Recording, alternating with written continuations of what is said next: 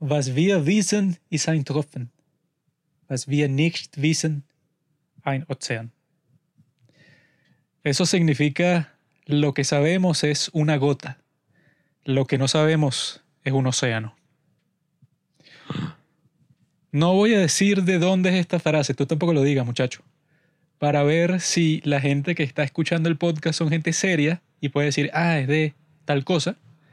Y el que lo adivine, te digo que se gana una charla, una llamada con los padres del cine durando cinco minutos, que eso en los días de hoy está cotizado en las decenas de dólares. Imagínense lo valioso. Si usted que está escuchando esto adivina de dónde proviene esa frase con que comenzó este podcast, se la ganó, pues. Esa frase es de la Madre Teresa de Calcuta. Una lágrima, eh, una persona que ayuda es como una lágrima en un mar de ayuda. Así empieza, ¿verdad?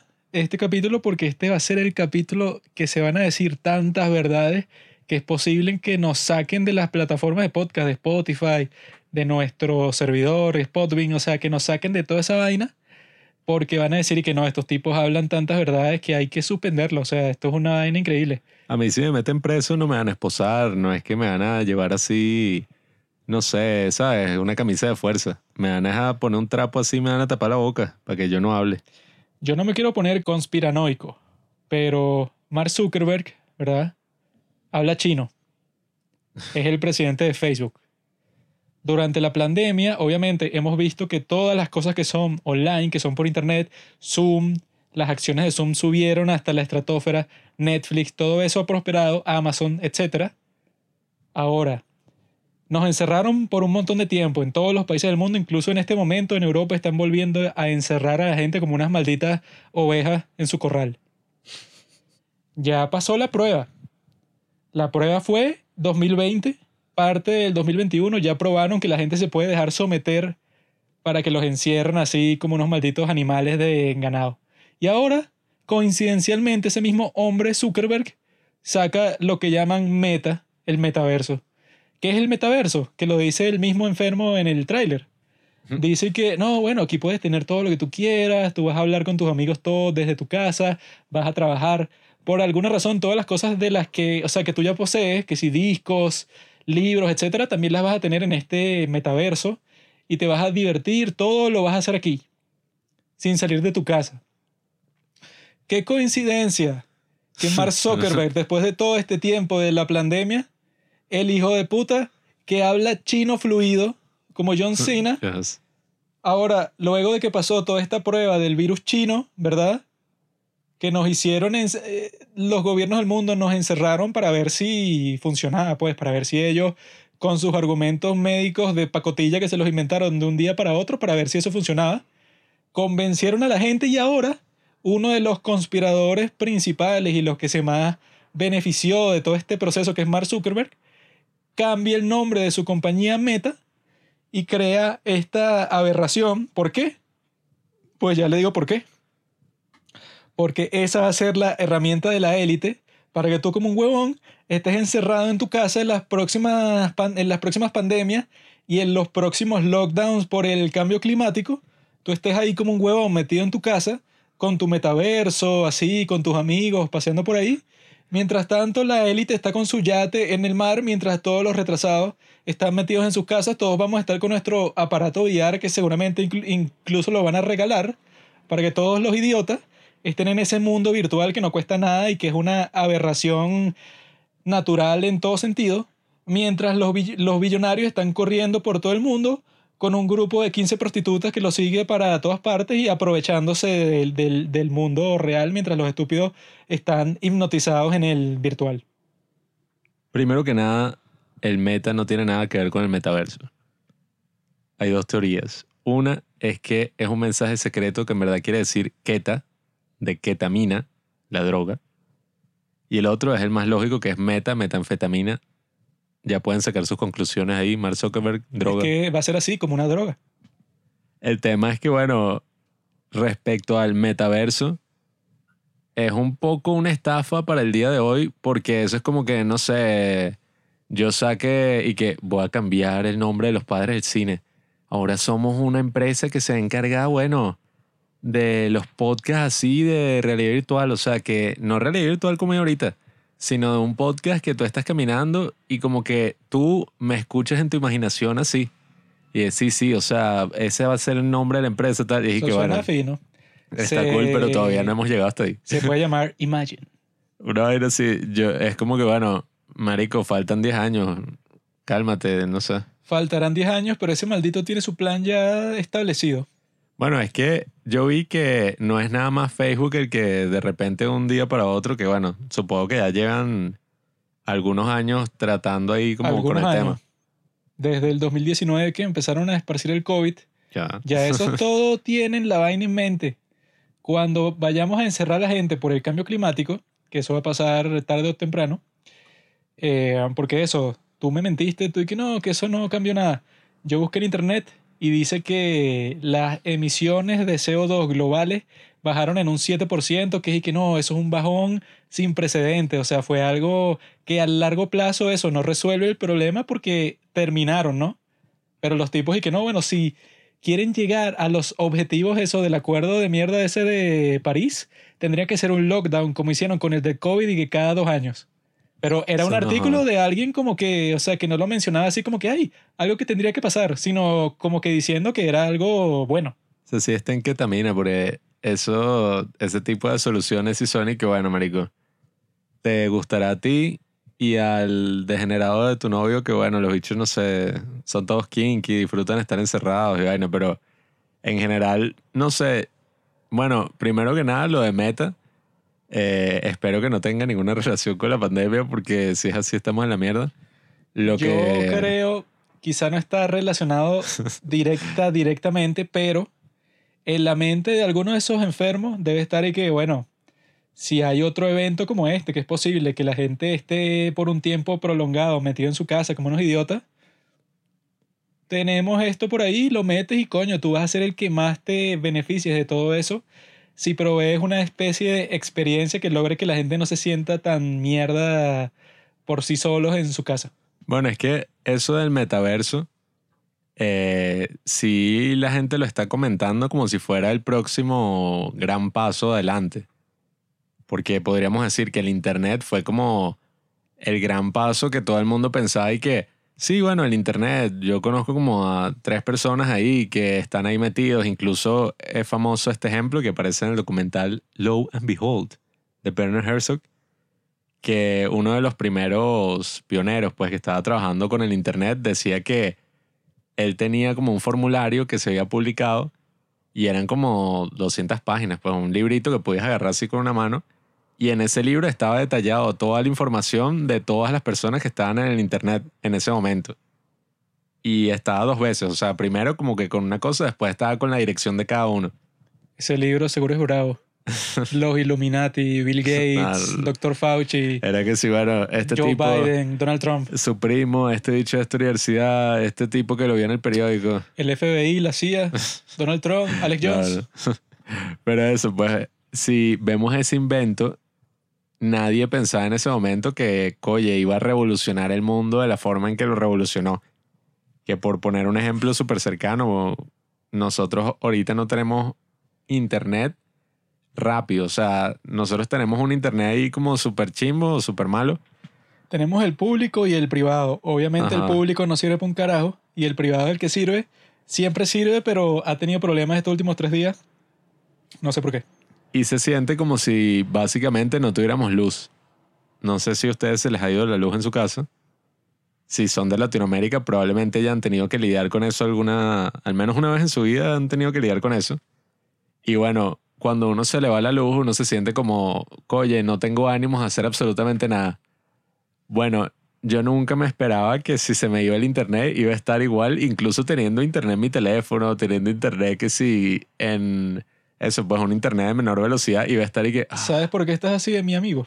No. Pues no lees. La lectura, o sea, el complemento. no es que no tenga nada que todo. hacer, pero No tienes, no tienes. cuando una cosa ya se vuelve una necesidad que ya muchos catalogan en internet casi que derecho humano. Bueno, es como eso, del viaje en el tiempo que tú y que no, quiero viajar a los años 70 y quedarme ahí porque qué chévere. y Que Sí, exacto. sabías que en los años 70 no había internet. Y que, ah, bueno, qué fastidio. Entonces me quedo aquí, qué fastidio. Lo mismo que pasó con Internet terminó pasando con los teléfonos.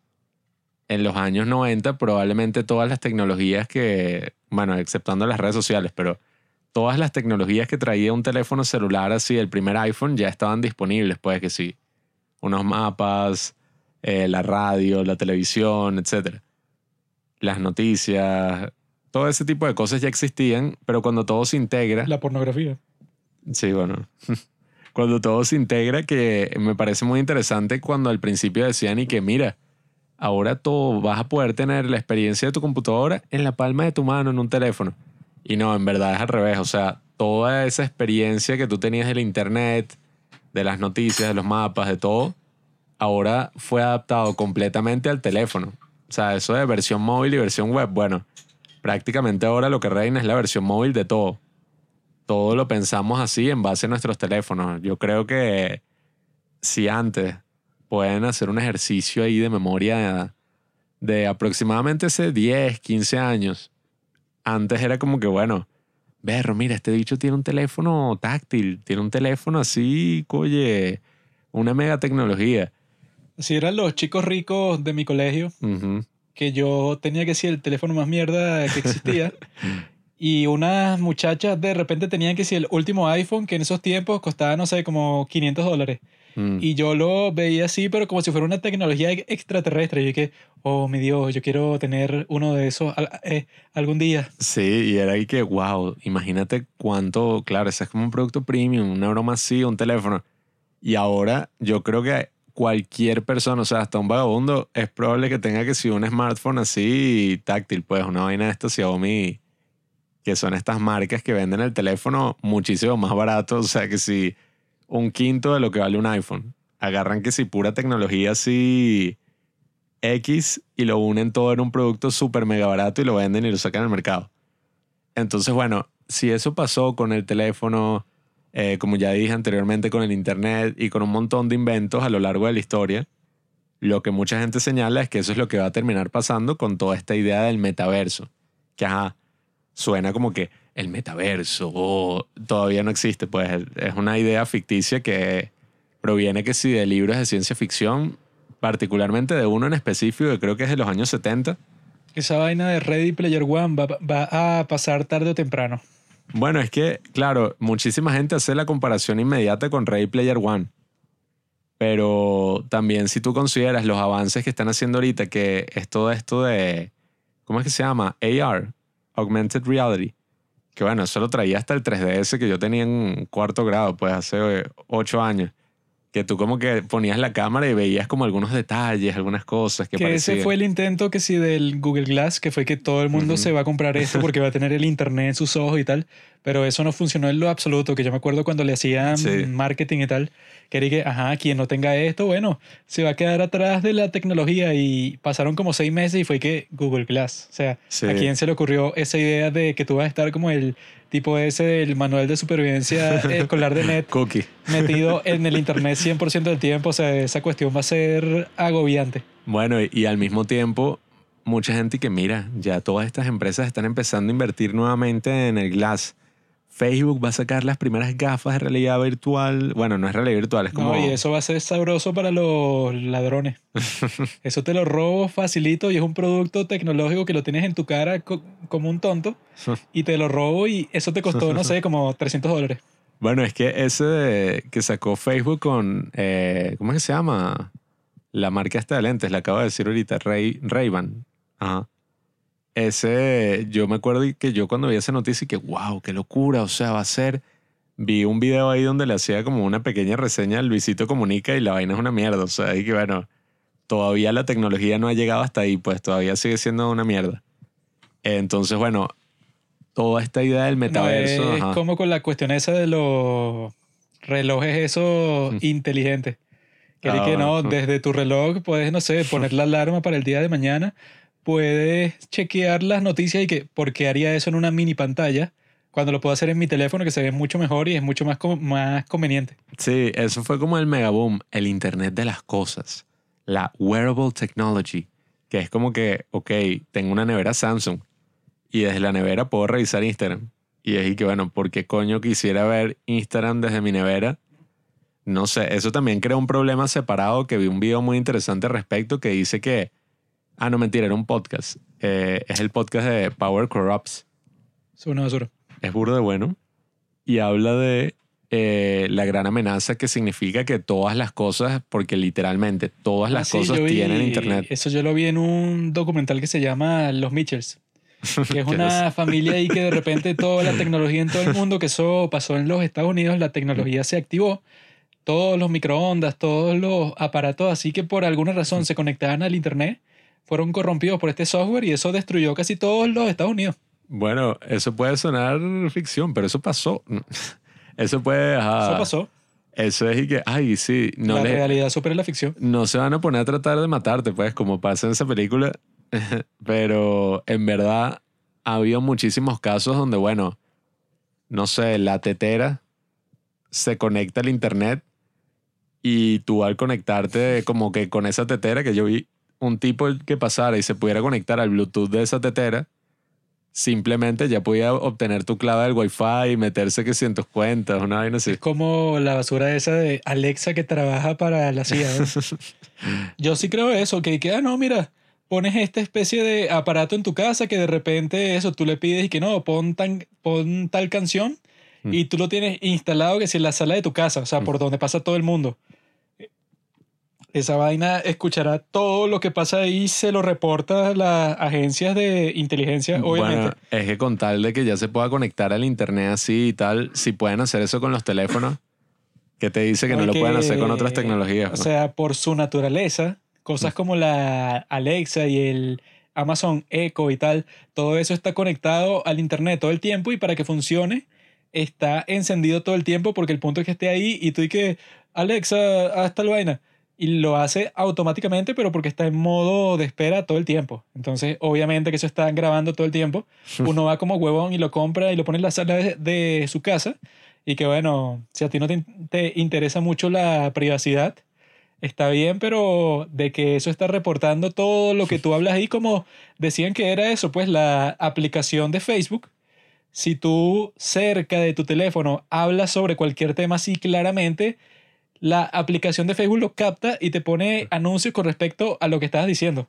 Claro, es que ese es el punto, aparentemente, pues, según lo que se ha dicho públicamente, que es y que, bueno, ellos te venden publicidad con eso, hasta el momento como que no se dice que no, sí. Esos están pendientes, dices una palabra, porque ya han habido varios intentos de compañía. Apple está ahí desarrollando varios software que son y que está pendiente, o sea, siempre escuchando a ver si tú escribes o dices alguna palabra que pueda ser considerada como, oye, este tipo está en riesgo de la depresión, eh, porque está hablando de muchos temas así oscuros, entonces vamos a ayudarlo. Y casi que todos los comentarios eran y que, Literalmente No en trates de entrar en mi vida. 1984. sí, o sea, todos los comentarios y que, marico, nadie va a querer esa tecnología de mierda porque esa es una forma más de meterte en la vida del otro, pues, de coartarle la privacidad. Eso me pasó a mí, o sea, tengo la prueba así personal perfecta porque yo estaba conversando sobre un, eh, con una persona sobre nuestro cortometraje y a esa persona de repente le salió en Facebook un anuncio sobre un concurso de cortometraje cuando esa persona no tiene ninguna relación eso pues con el mundo de, del cine ni de producir nada que tenga que ver con eso, pero le salió eso que si el día después de nuestra conversación. Entonces, esos tipos... Y a mí personalmente me salió uno que sí sobre comida de gato. Y que, bueno, como Facebook sabe que yo tengo un gato, o sea... hmm, Bueno, todas esas cosas ya son medio ajá, preocupantes. Obviamente que las in the wrong hands, en las malas manos, que es lo que yo he advertido así con TikTok y tal. que son unas malas manos si el maldito de Mark Zuckerberg sabe chino fluido. No, no, no. Claro que sí, o sea, eso es, Maldito. eso es como en la guerra, o sea, China es el enemigo número uno de todas las personas que son amantes de la libertad. Y ves que este maldito sabe chino fluido, o sea, yo desconfío de todas las personas que saben chino fluido. Tú una vez dijiste, y que, coño, el chino es interesante el idioma. Ajá. De ahí a que yo aprenda chino fluido hay como 10 mil trillones de años luz. Te gustaría, te Pero los malditos estos, Mark Zuckerberg, John Cena, todas las personas que yo escuché hablando de eso así, ya yo sé que son unos potenciales enemigos que tengo que estar pendiente cuando comience la Tercera Guerra Mundial, Yes. es muy raro, es muy sospechoso, porque eso no se aprende de un día para otro. O sea, si una persona pasó, digamos, bueno, creo tres que, años aprendiendo chino, creo que la esposa de Mark Zuckerberg es asiática, ¿no? No quiero ser racista. que ver, ah, O sea, no quiero decir que no, sí, es que es China y él. Pero, o sea, no sé, en verdad, no sé si es que el bicho. Y entonces, mi perro viene de Brasil, yo sé portugués. Sí, tu esposa es tu perro. Algo parecido, pues, o sea, es como tú adoptas.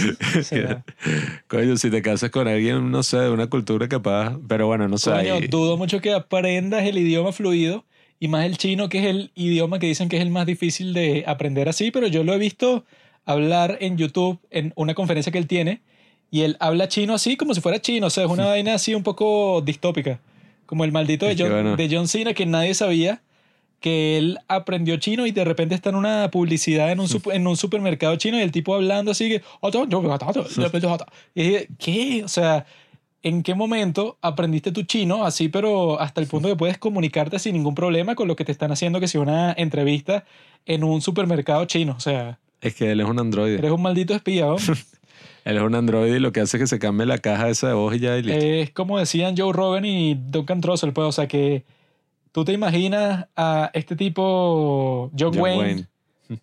haciendo eso, pues, y que no, bueno, el tipo aprendió ruso y lo habla perfecto, bueno, porque por razones de marketing, él sabe que su película cuando va internacionalmente, bueno, tiene mucha más chance de tener éxito si hay una persona eso, pues, o sea, que está relacionada completamente con el país, que sabe el idioma, que lo puede hablar fluidamente en entrevistas, o sea, eso es un arma contra la libertad de los malditos chinos, Maldito racista eres tú. de la que hay que protegerse, pues. No, bueno, es que en el caso de John Cena no es nada más el idioma. Es lo que está diciendo. Porque no es que el bicho está hablando chino sobre, no sé. Ay, me encantó este K-drama, este sí drama. Eso de todas formas es lo más perturbador, porque Lo de ponte que Taiwán. Él hubiera dicho ex- exactamente lo mismo, pero en inglés. Sería que, ah, bueno, un tipo que se vendió y tal. Pero que lo diga en chino, porque eso, el maldito ese de LeBron James ha dicho como mil cosas a favor de China, o bueno, que sí, sobre Black Lives Matter, que suena su- súper estúpido, pero lo dice en inglés, no sé, que sí en Twitter. Mm. Pero ponte que tú ves a LeBron James que de repente está hablando en chino. Perfecto, así que no, bueno, sí, para mis fans de China, ahí yo sí me perturbaría mucho. Bueno, no sé, hay que ver. Espero que Mark Zuckerberg, bueno, dudo mucho. Es que ese dicho es como un androide. Él, cuando apareció The Social Network, y yo era un niño, yo tenía, no sé, como que, no, 10 años, una broma así. Yo estaba ahí que, oh, Mark Zuckerberg, mi héroe. Yo algún día quiero ser así, quiero hacer una mega compañía de internet, no sé qué broma. Pero a medida que han pasado los años, ya es como, por alguna razón, una de las personas más odiadas bueno, no es por alguna razón, pues ha estado como en muchas controversias, todo lo que pasó con Oxford Bueno, yo no... Analytics, ¿no? Cambridge. Perdón, Analytica. Cambridge Analytics. Yo no odio a Mark Zuckerberg. La cuestión es que el tipo, bueno, es socially awkward, o sea, el tipo es incómodo y lo tienen que decir eso, que si en una audiencia del Congreso y el tipo parece un androide, pero yo no lo odio por eso, o sea, yo en realidad no tengo ningún problema con Mark Zuckerberg, así que tenga que ver con las controversias que él ha tenido, porque esos problemas han sido más que si de gente así, que sí que él está promoviendo ideologías de derecha en Facebook, Sí, por eso sí. es que hay que, no sé censurarlo, que sí que el gobierno tenga que sí algún control sobre Facebook. Pero el problema no es tanto Facebook, el, pro- el problema es Twitter, que tiene a la basura, que eso es 10.000 veces peor que Mark Zuckerberg, que es Jack Dorsey, que el tipo eso, dicen que fue como que un momento muy importante culturalmente cuando Jack Dorsey fue al podcast de Joe Rogan, y el tipo que lo que hizo es que este Joe Rogan lo interrogó, que fue que mira, ¿por qué tú estás silenciando a tantas voces conservadores de personas que son de la derecha política, cuando eso, pues hay un montón de gente que son de izquierda y que dicen barbaridades, pero como que no te importa. Primero tuvo a Jack Dorsey, que el tipo, bueno, como que lo, le, le hizo una especie de gaslighting. Y que no, todo está bien, eso es mentira, nosotros tenemos como que nuestros propios Nuestro procedimientos y estos tipos lo han roto y tal.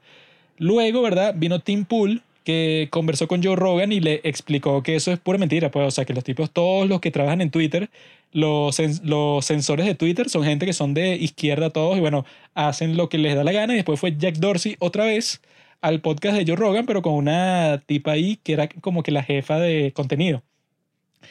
Y ese podcast yo lo escuché y es cuando están conversando y que no, bueno, es que estas personas particularmente como que rompieron tal y tal y tal regla, pero nosotros el día de hoy, en el 2021, ya sabemos que eso es completamente falso, porque si expulsaron a Trump para siempre, por, bueno, por la razón que les dio la gana, cuando los talibanes, los de, Af- los de Afganistán, están en Twitter y entonces tuitean todo tipo de cosas y que somos los líderes, que se joda todo el mundo y que no, eso pues y que el gobierno de Palestina, que son, que son terroristas, tuitean que sí, muerte a todos los judíos porque nosotros nos vamos a aprovechar de toda esta zona, vamos a, ser los que lideren todo este territorio, o sea, dicen un montón de cosas que uno pensaría y que bueno, esto tiene que ir en contra de las normativas de Twitter, ¿no? Pero los tipos siguen en línea.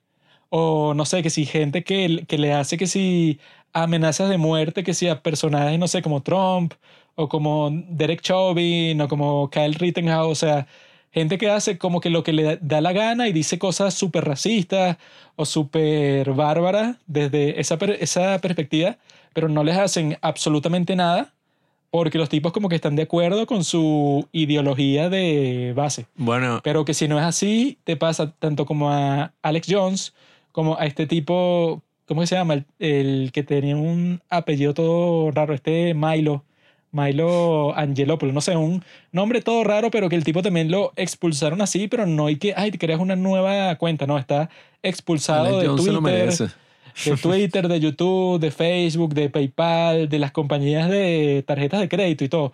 Eso o sí es muy caimán, pero bueno, en el caso de Alex Jones sí da risa por las En- vainas que de hecho decía. En el caso de Alex Jones, yo creo que eso, pues, o sea, que si lo de Sandy Hook y tal, Eso sí fue muy mal gusto. quizá eso, pues, si te censuran en Twitter, pero hasta el punto de que te lo demonetizan, o sea, que tú no ganas dinero con ese video por lo que dijiste. Pero de ahí que te expulsan, que, que no, tú no puedes subir ningún video a YouTube, no puedes tener cuenta en Twitter, Bueno. no puedes tener tarjetas de crédito, o sea, es una cuestión La- totalmente absurda, pues. La gente que, no, pero si tú entras a un Taco Bell y te cagas encima, ellos están en todo su derecho de sacarte. O sea, es un negocio privado. Y yo que, ah, qué mantequilla. O sea, cuando te conviene es un Taco Bell. Pero cuando no, es la mayor amenaza de toda la sociedad actual y el gobierno debe regularla porque en verdad, eh, coño, ¿cómo es que se llama la mierda documental esa de Netflix? Eh, Social Dilemma. Y- no, el dilema social. No, es que esta vaina no. ah, bueno, es que en estos días los tipos de, de Social Dilemma estuvieron en el podcast de Joe Rogan y los tipos están como que totalmente perdidos en el espacio, porque según ellos los problemas, o sea, todo lo que está pasando que si con las redes sociales que están como que polarizando a las personas, ellos lo dicen como si ese fuera el problema de base, cuando obviamente ese no es el problema, pues como que un síntoma de que eso, pues de que los algoritmos tanto de Twitter como de Facebook como de Instagram, los tipos ven que la gente como que le da más clic a cosas así que te pongan molesto, más que a cosas, no sé, relajadas, felices, etcétera. Entonces Sí. hacen que todo tu perfil esté lleno de cosas que te vayan a molestar y que eso crea que eso, pues, o sea, que tú pienses que la gente de el otro lado del, de la política, que tú pienses que son unos malditos.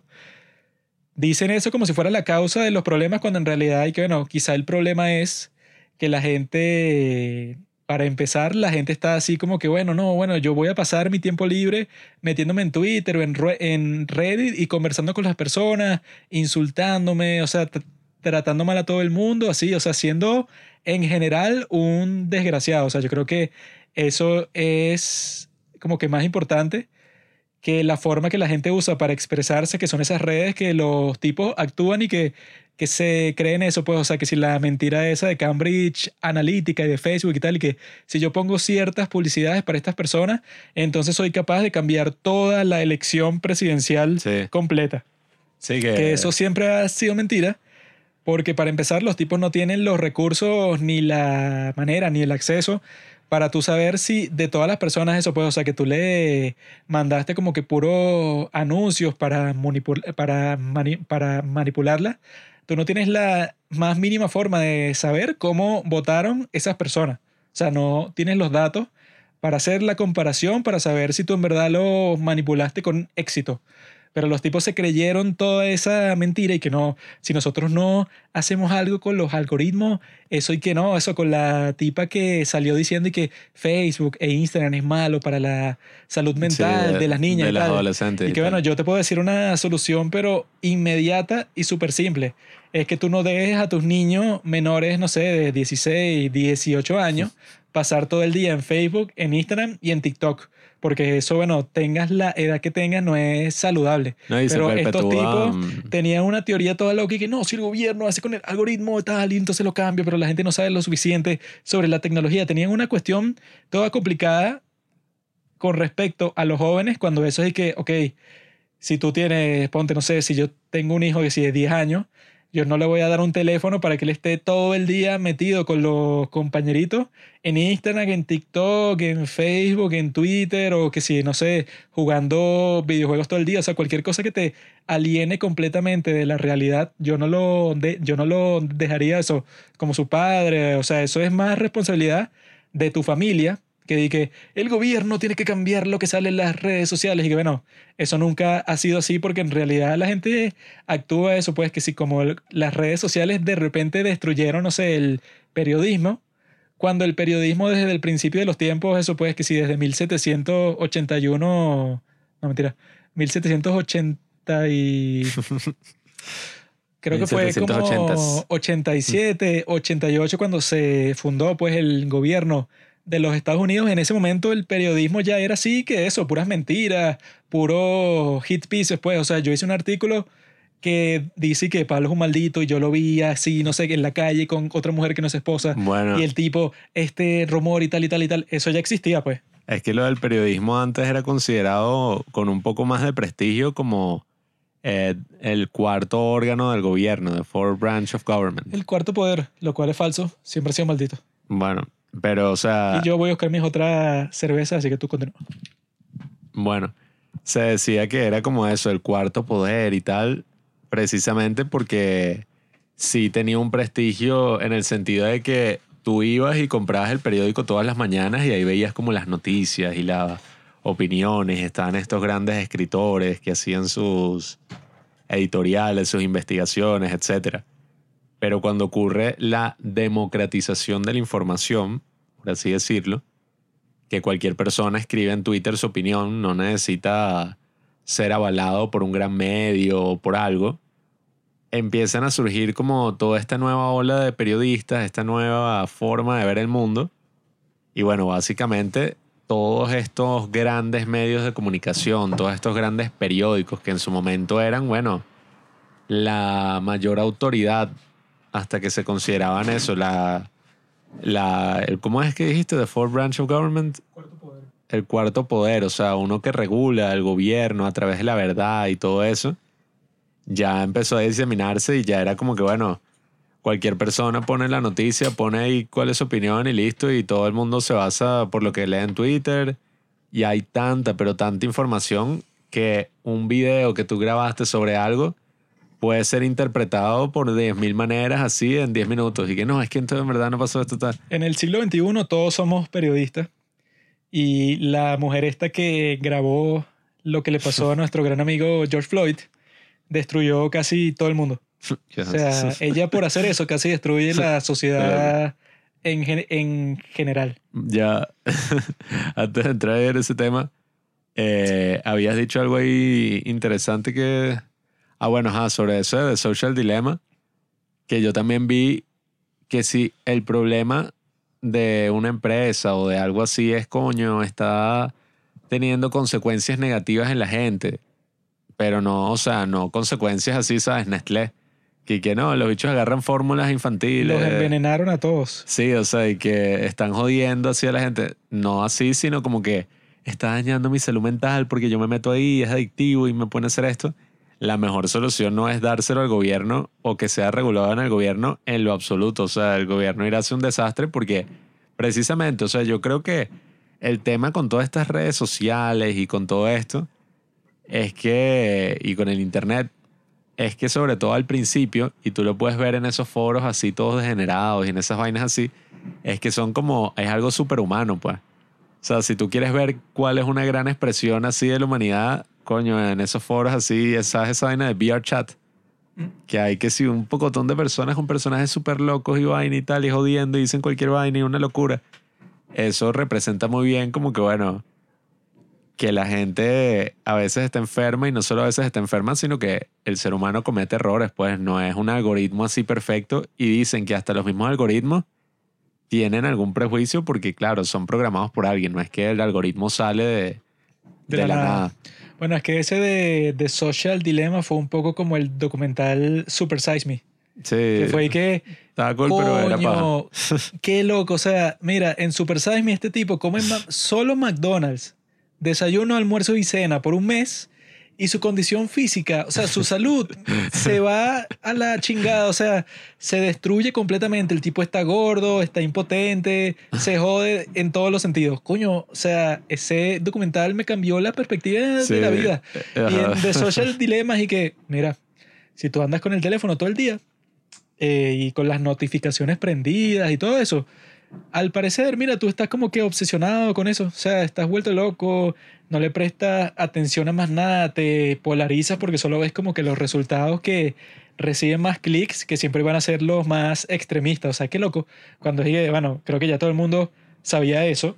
La cosa es que los tipos lo sacan fuera de proporción, porque eso, cuando este Joe Rogan les pregunte que, ok, pero ¿cuál sería como que la solución a todo esto?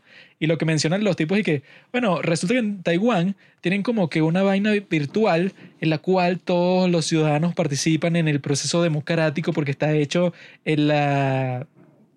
En la ¿Cómo que se llama? Donde está el Bitcoin, que es así la... Blockchain. Ajá, y que no, está en blockchain y tal, para que la gente no sepa quiénes son los que están participando. O sea, toda esa información está segura y todas las personas deliberan sobre cuál es el mejor curso de acción para el gobierno y todas las políticas. y yo llegué, Esas vainas no sirven en lo Yo- absoluto para Estados Unidos. yo cuando estaba escuchando eso y que, y que tú crees que esta es la antigua Grecia, weón, o sea, que, que todos están en la plaza pública y que, querido señor, yo pienso que en realidad la facultad de juzgar del, del ser humano es bueno, en la realidad el problema no es ese, weón, o sea, el problema no es que, no, es que la gente, mira, no está informada lo suficiente para poder votar y por eso necesitas eso, esa deliberación en donde la gente participa y comparta y no esté tan polarizada y tal, y que bueno, eso no puede ser por internet, ¿no? o sea, porque unas aulas virtuales que la gente se puso frente al. Congreso de Taiwán y se pusieron y que, ¿sabes qué? Nosotros vamos a deliberar frente al Congreso de Taiwán que son unos corruptos. Nosotros no, porque nosotros somos ciudadanos y vamos a pensar cuáles son las mejores soluciones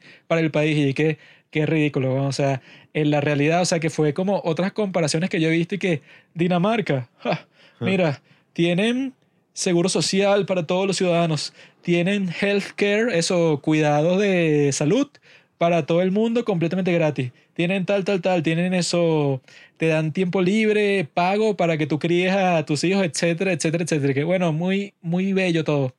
¿Cuántas personas viven en Dinamarca? 10 millones. ¿Cuántas personas viven en los Estados Unidos? Como 400 millones de personas. No, Explícame qué clase de estúpido piensa que unas políticas que sirven, o sea, que eso, pues en, en esta comparación de escala, sería como si a ti te sirvió algo en tu pueblo. O sea, que yo me acuerdo que nosotros poníamos a los muchachos a trabajar en el campo. O sea, eso es lo que tú te acuerdas de tu pueblo y lo quieres aplicar en toda la nación. Es que, bueno, eres retrasado porque eso Esas en cosas no- gran escala nunca va a funcionar como funcionaba en tu maldito pueblo. O sea, si tú tratas de tratar a todos los ciudadanos de los Estados Unidos, contando a las 200.000 personas que entran a los Estados Unidos ilegalmente todos los meses, y les quieres dar a todos los que pagan impuestos, eso, un seguro de todo, seguro de vida, seguro social, seguro de salud a todas esas personas, el gasto, ¿verdad? Que vas a incurrir si lo comparas, eso, pone exactamente lo que existe en Dinamarca, en los Estados Unidos, y te garantizo que eso, pues el dinero que vas a necesitar para cubrir eso es que si el total de toda la economía mundial. No, o sea, y es una vaina no, absurda. no solo por el número de ciudadanos, también por todo, o sea, la cultura, la historia, cómo está organizado ese país, porque No, y que ajá, eso, pues- la vaina de los estados y eso, tú no puedes legislar una vaina así. Sí, exacto, que hay un libro que se llama American Nations, porque dicen bueno, Estados Unidos en realidad al principio Sí. eran 13 países distintos. Decidieron unirse como si fuera la Unión Europea, pero menos totalitaria. Y crearon los Estados Unidos de América. Por eso se llaman los Estados Unidos y que dicen que, bueno, cada estado en ese momento tenía su cultura única. Entonces, si tú estás ¿qué? en Dinamarca, en Dinamarca son todos blancos exactamente iguales, 10 millones. O sea, no hay problemas Sí. raciales, no hay problemas sociales, no existe nada de eso porque todos son exactamente iguales que sí, como en Corea del Sur. Hay un video... En Corea del Sur todos son coreanos del sur. Sí, o sea, bueno, yo vi un video muy interesante de Kraut, se llama el canal de YouTube, es muy bueno ese canal, donde te hablan de por qué Estados Unidos no tiene un universal healthcare, o sea, no tiene un servicio de salud universal. Y te dicen como que, bueno, tú puedes analizar muy bien los países que tienen un servicio de esos que funciona. Japón, podríamos decir a veces, incluso España y hasta Reino Unido. Y tú notas inmediatamente que eso sería imposible de aplicar como tú te lo imaginarías y que porque el gobierno simplemente no lo hace ya sería imposible de aplicar de esa forma en Estados Unidos porque en Japón, por ejemplo, es y que no, o sea, todos tienen que contribuir a la salud pública. O sea, si tú eres gordo, tú en verdad nos estás haciendo gastar más dinero porque eso, pues tú no haces ejercicio, no quieres controlar tus hábitos alimenticios, entonces tú estás costándole más dinero a todos los ciudadanos que tienen que pagar por tu servicio de salud. O que si, no me acuerdo qué país era, si eso era en Reino Unido, ¿en dónde? Que no podían poner que si en los cereales, eh, dibujos animados, por ejemplo. O que si la Coca-Cola debería ser más cara. O sea, hacer unas regulaciones que primero en Estados Unidos no serían compatibles por, el, por la libertad que hay allá. Pues, o sea, tú no No, puedes decir, eso- no, jódanse". Porque si tú tratas de hacer algo así como lo que siempre pasa, que tú dices que no, desde el día de hoy, como hizo Joe Biden, y que todos los negocios van a tener que vacunar a sus empleados, Ah. porque tal, y que bueno, a los cinco minutos una corte fe- federal te dijo que, ok, eso es, no es constitucional, por lo tanto está prohibido, fin. Sí, o sea, Tú como presidente no te puedes lanzar un mandato que aplique para cientos de millones de personas en cinco minutos, porque eso, pues, o sea, es como si fuera todo un continente completo que no aplique y que, ah, pero en España nosotros tenemos nuestro sistema y que, bueno, muy lindo, porque eso, porque España no tiene la misma cantidad de inmigrantes que los Estados Unidos, pero ni de cerca, o sea, No, y en tal caso serían medidas estatales, o sea que cada estado vea cómo existe. ponen. O sea, en el estado de Massachusetts, o sea, eso, tú tienes el equivalente a que todas las personas en ese estado están aseguradas y tienen como que su seguro de salud universal dentro del estado. Por o eso. sea, tú puedes hacer lo que quieras en tu estado comunista Ese si te da la gana y le cobras 20% de impuestos solamente estatal a todas las personas si tú quieres y si lo apruebas que sí con la legislatura. No, y que capaz puede que tenga sentido dependiendo de cómo es ese estado y cómo, sabes, qué tipo de trabajos hay ahí, qué tan necesario es eso para la gente de ese estado. O sea, es mucho más fácil pensar algo, mucho más realista también, pensar algo así que pensar en una vaina, bueno, no jodas, una fórmula mágica. Y bueno, y con todo eso de, de las redes que estábamos hablando y tal, You know what woke means? It means you're a loser. yo pienso que, ok, es medio exagerado decir, ¿sabes? Y que no, el maldito Facebook arruinó mi vida, tal. Pero algo que sí es interesante How dare you! es que, sin duda alguna, ya es muy fácil verlo nada más con el ejemplo del Internet. Lo que hablamos al principio, yo no puedo pensar en una vida ahorita sin Internet. Y el Internet no solamente cambió el modo en cómo consumimos eh, las cosas, sino que cambió todo, qué consumimos, o sea, cambió absolutamente todo. Yo ayer descargué como 10 libros gratis. Por eso, o sea, Descargué todos los de Murakami, descargué ese del, ¿cómo se llama? Seven Pillars of Wisdom, que esa es la historia de nuestro gran amigo, ¿cómo se llama? T.E. Lawrence, el de Lawrence de Arabia, que en esa película, bueno, en esa historia en sí está basada en Dune. Descargué como un montón de vainas totalmente gratis, lo leo en mi teléfono, relajado. ¿Qué haría yo sin internet? Tendría que buscar aquí en Venezuela, que tampoco es que existen los libros, esos que sí más actualizados o más no, no. relevantes, por lo menos para mí, encontrarlos. Eso, pues que aquí por alguna razón, si tú tratas de comprar un libro usado, te lo venden como si fuera nuevo. Sí, no, no, no. Entonces, o sea, yo- Este podcast no existiría sin Internet. Obviamente, sí, o sea, yo leería 10.000 veces menos sin internet.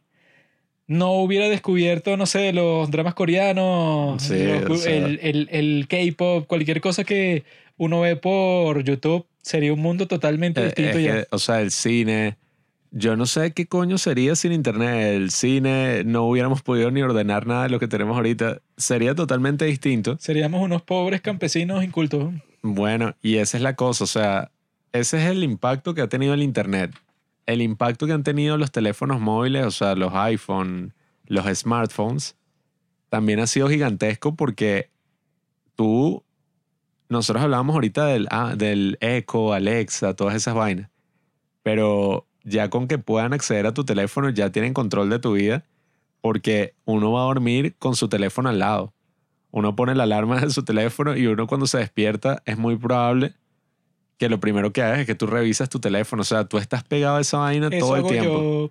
Por eso, o sea, tú constantemente estás con tu teléfono como si fuera, que bueno, eso es medio show, pero sí es interesante lo que dice Elon Musk, que es que tu cerebro, cuando está utilizando un lápiz, no es que piense que, ah, ok, esto es un lápiz que estoy utilizando tal, sino que lo ve como una extensión de tu cuerpo.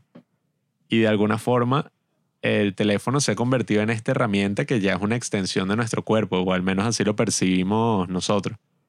Entonces, claro, eso lo ha cambiado todo hasta un punto social, o sea, hasta un punto de que eh, yo he escuchado por ahí como que si tú conoces a alguien, eh, tu primer instinto casi que es que lo buscas en Instagram.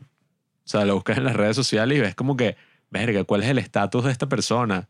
Para ver si no es un Eh, rarito. Sí, o sea, eh, ves que sí, verga, mira, esta jeva tiene 5000 seguidores.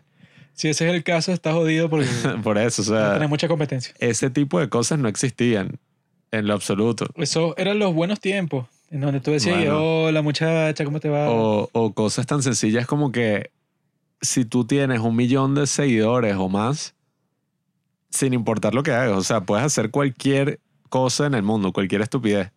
Pero si tienes una gran audiencia, sí, un- millones de personas que te siguen, ya eres básicamente como estás en el tope de la sociedad por alguna Eso es razón. verdad, a mí me llegan como 10 fotopenes al día solo porque tengo un millón de seguidores en Instagram. O sea, todos esos ejemplos son súper famosos y más ahorita con la cuarentena y TikTok y tal. Pero esos inventos tienen un impacto en la sociedad y en el mundo que yo creo que son casi que irreversibles. O sea, tú no puedes decir que no, mira, ya, no vamos a usar más los teléfonos porque está causándonos un daño. Bueno, eso supuestamente fue lo que hicieron en el universo de Dune.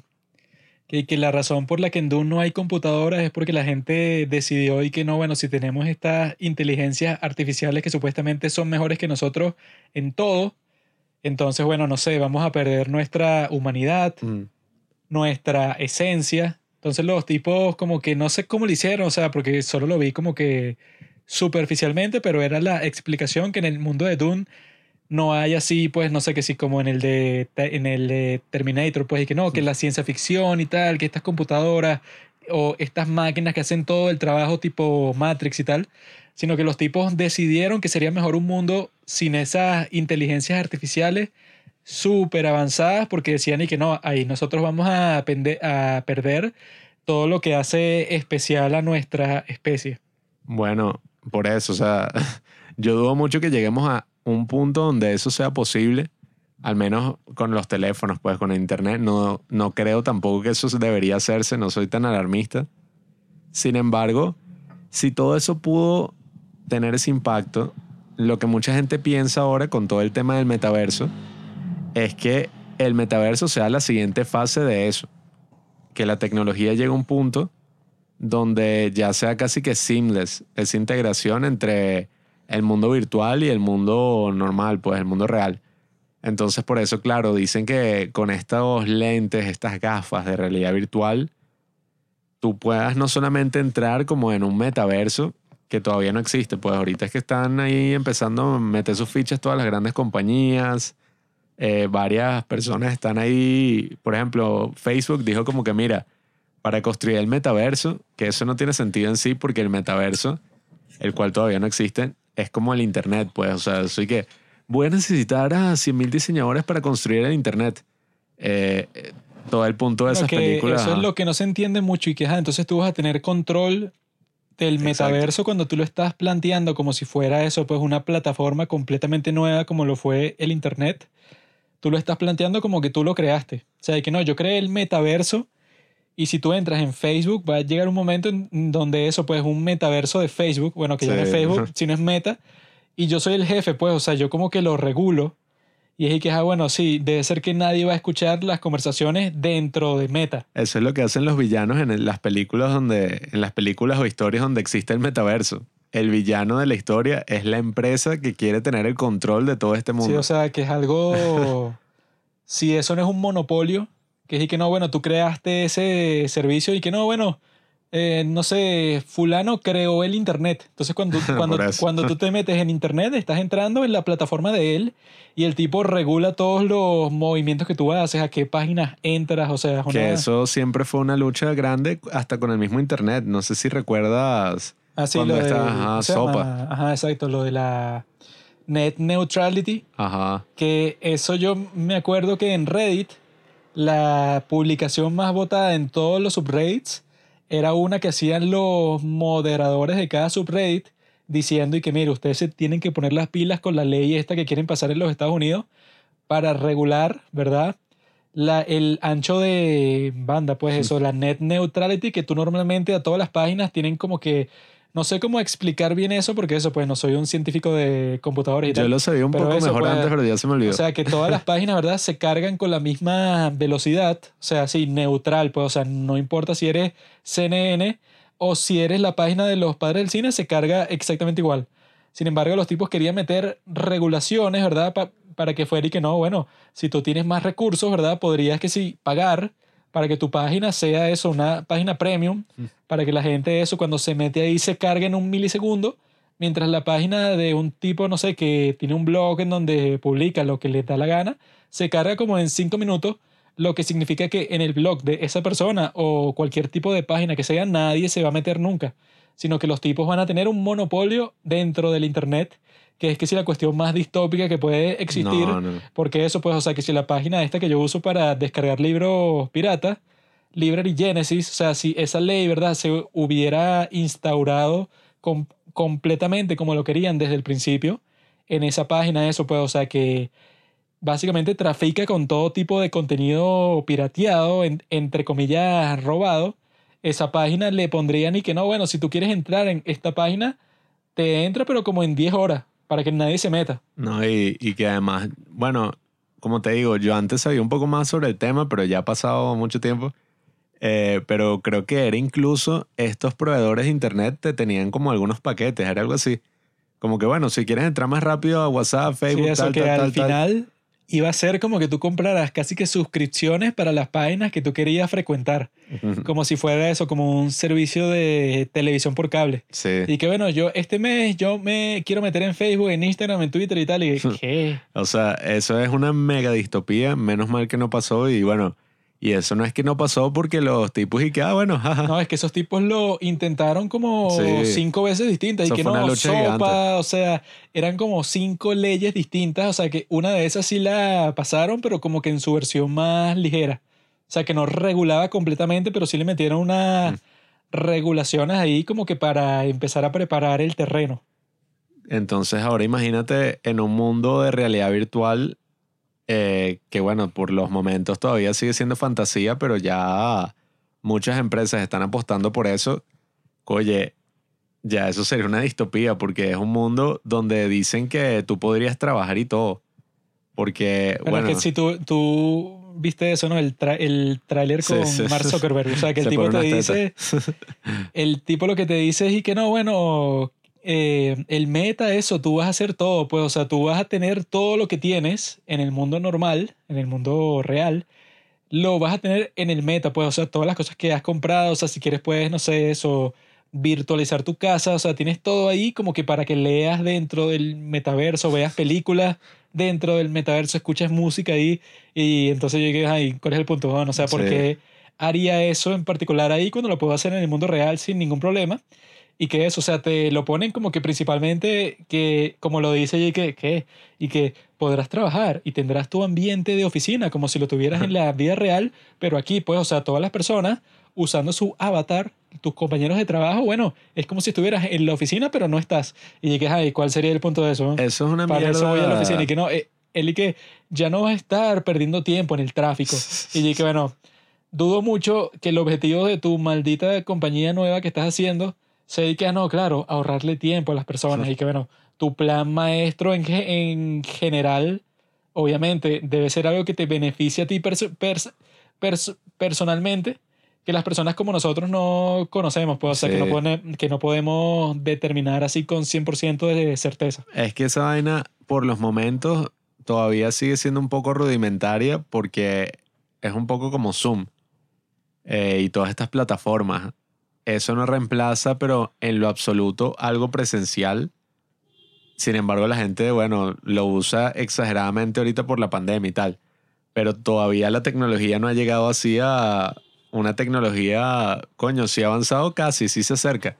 Pero no es que, sí, o sea, yo hablo con la persona como si estuviera en el mismo cuarto, o sea... No, es exactamente igual. Yo no me pierdo sí, nada de que O sea, así. lo veo, coño, en una calidad triple mega HD, lo escucho como si como estuviera al lado. las llamadas así, que La- si las películas que todas están como en, en 4K, Sí, así la persona esté como a 3.000 kilómetros de ahí y tenga que ser un internet de mierda, no, pero se ve perfecto. sí, o sea, todavía la vaina no es así. Eh, pero ese es el tema, pues el tema es que, eso, coño, así sea así, ¿bajo cuáles circunstancias tú vas a escoger eso sobre conversar con una persona cara a cara? Bueno. Ninguna, ¿no? Pero ese es el tema que mucha gente le asusta sobre todo esto. Que uno al principio puede decir eso, como que no, marico, yo prefiero, no sé, bueno, creo que tengo un ejemplo en mente, pero creo que no es muy, no es tan adecuado, pero ponte, no vale, porque yo leería un libro en mi teléfono, o sea, qué coño, para eso voy a la biblioteca y lo leo ahí con calma y no sé qué vaina. Pero ya pasa el tiempo y todo eso lo mandas a la mierda. Y es como que, marico, esto me está resolviendo la vaina y ya. Que ya no existan librerías. O sea, X. Mi razón principal es porque es gratis.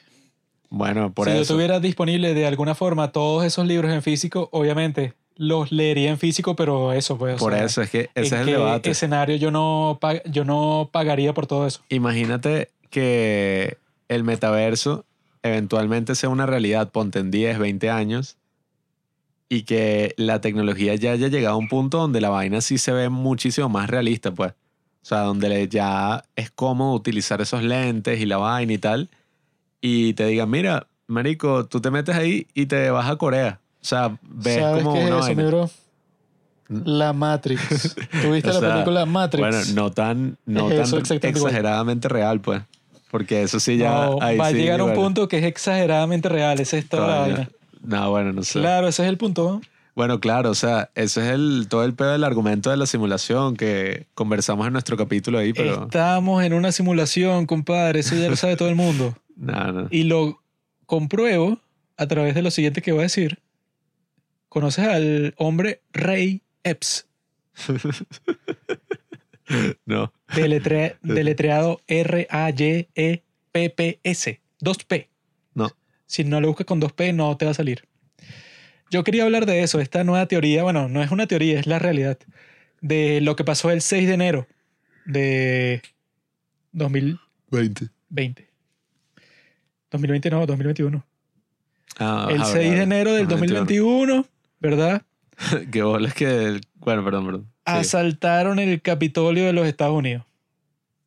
La historia de Ray Epps, que me di cuenta de eso en el podcast que hizo Joe Rogan con estos dos pendejos de El Social Dilemma, que los dos gafos tienen su propio podcast y hablan de puras estupideces de que las redes sociales controlan el mundo.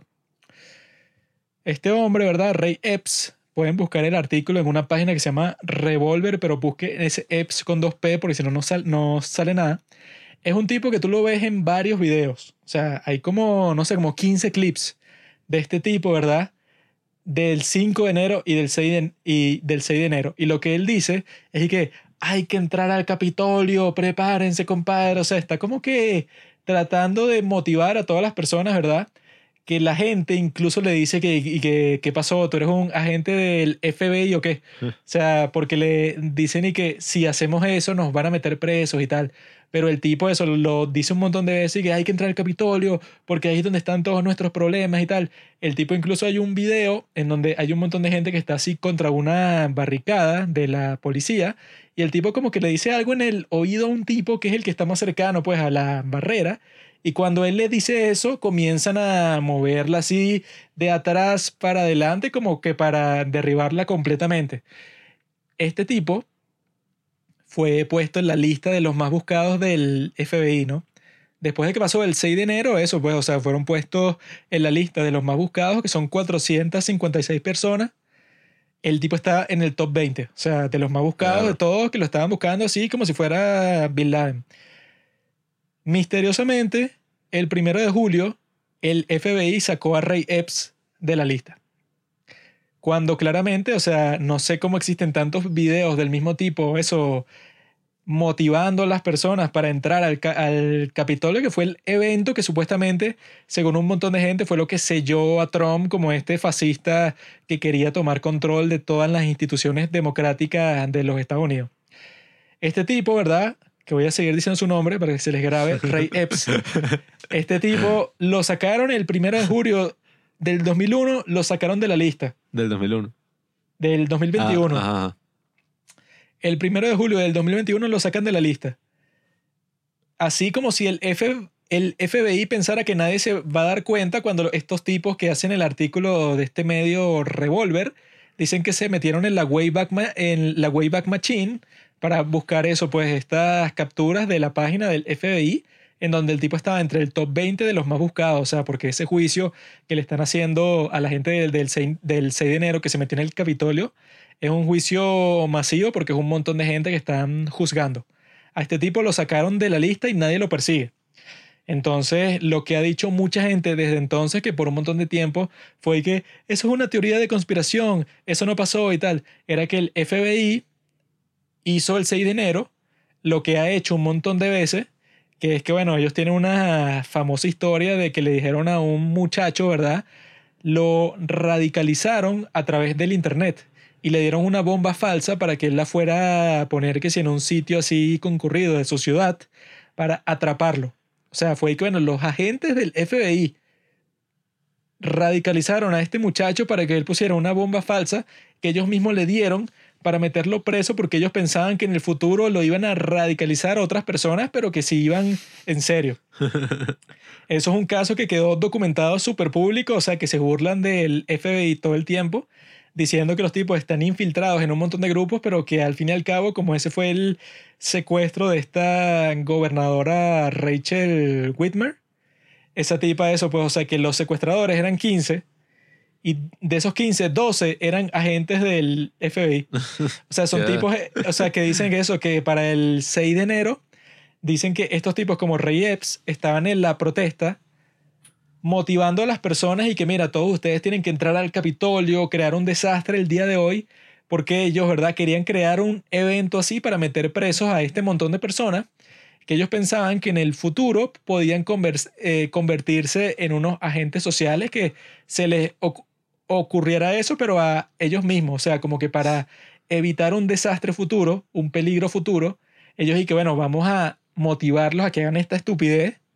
entrar al Capitolio todos juntos el 6 de enero, de esa manera los metemos todos presos y nos ahorramos un problema real, o sea, nos- nosotros mismos creamos la, ex- la excusa para meterlos presos y así cualquier ataque terrorista real que pudiera pasar en el principio de toda la cuestión, o sea, algo que proviniera del mismo grupo, o sea, que dice eso, pues un montón de líderes de estos grupos eh, supuestamente de ultraderecha de los Estados Unidos, se ha visto que en todos esos grupos hay un montón de agentes distintos del FBI que se infiltran en todos estos grupos, así como que preocupándose por la seguridad nacional doméstica.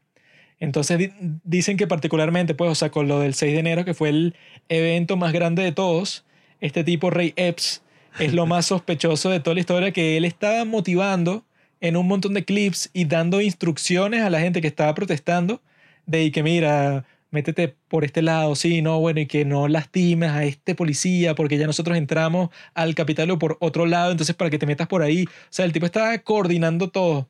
Si tú estás haciendo un juicio de este supuesto grupo de terroristas que entraron al Capitolio el 6 de enero, tú dirías que, bueno, ese tipo Ray Epps es el, el que le van a caer todos los cargos porque estaba conspirando, pues el tipo era el que...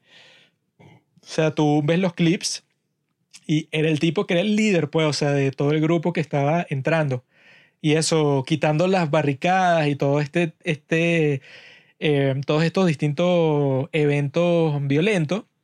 Pero a este tipo no le han presentado ningún cargo. O sea, han metido presos a un montón de gente, han tratado, o sea, de hacer justicia de ese día que fue terrible, pero eso pues es como que súper misterioso y que cuando dicen que no, eso es una teoría de conspiración y tal, y que tenemos estos videos de este tipo que le han buscado que si toda la vida, o sea, lo han investigado, el tipo es un ex marín del ejército de los Estados Unidos y el tipo eso de la nada está como que formando parte de este grupo así de ultraderecha de los Estados Unidos.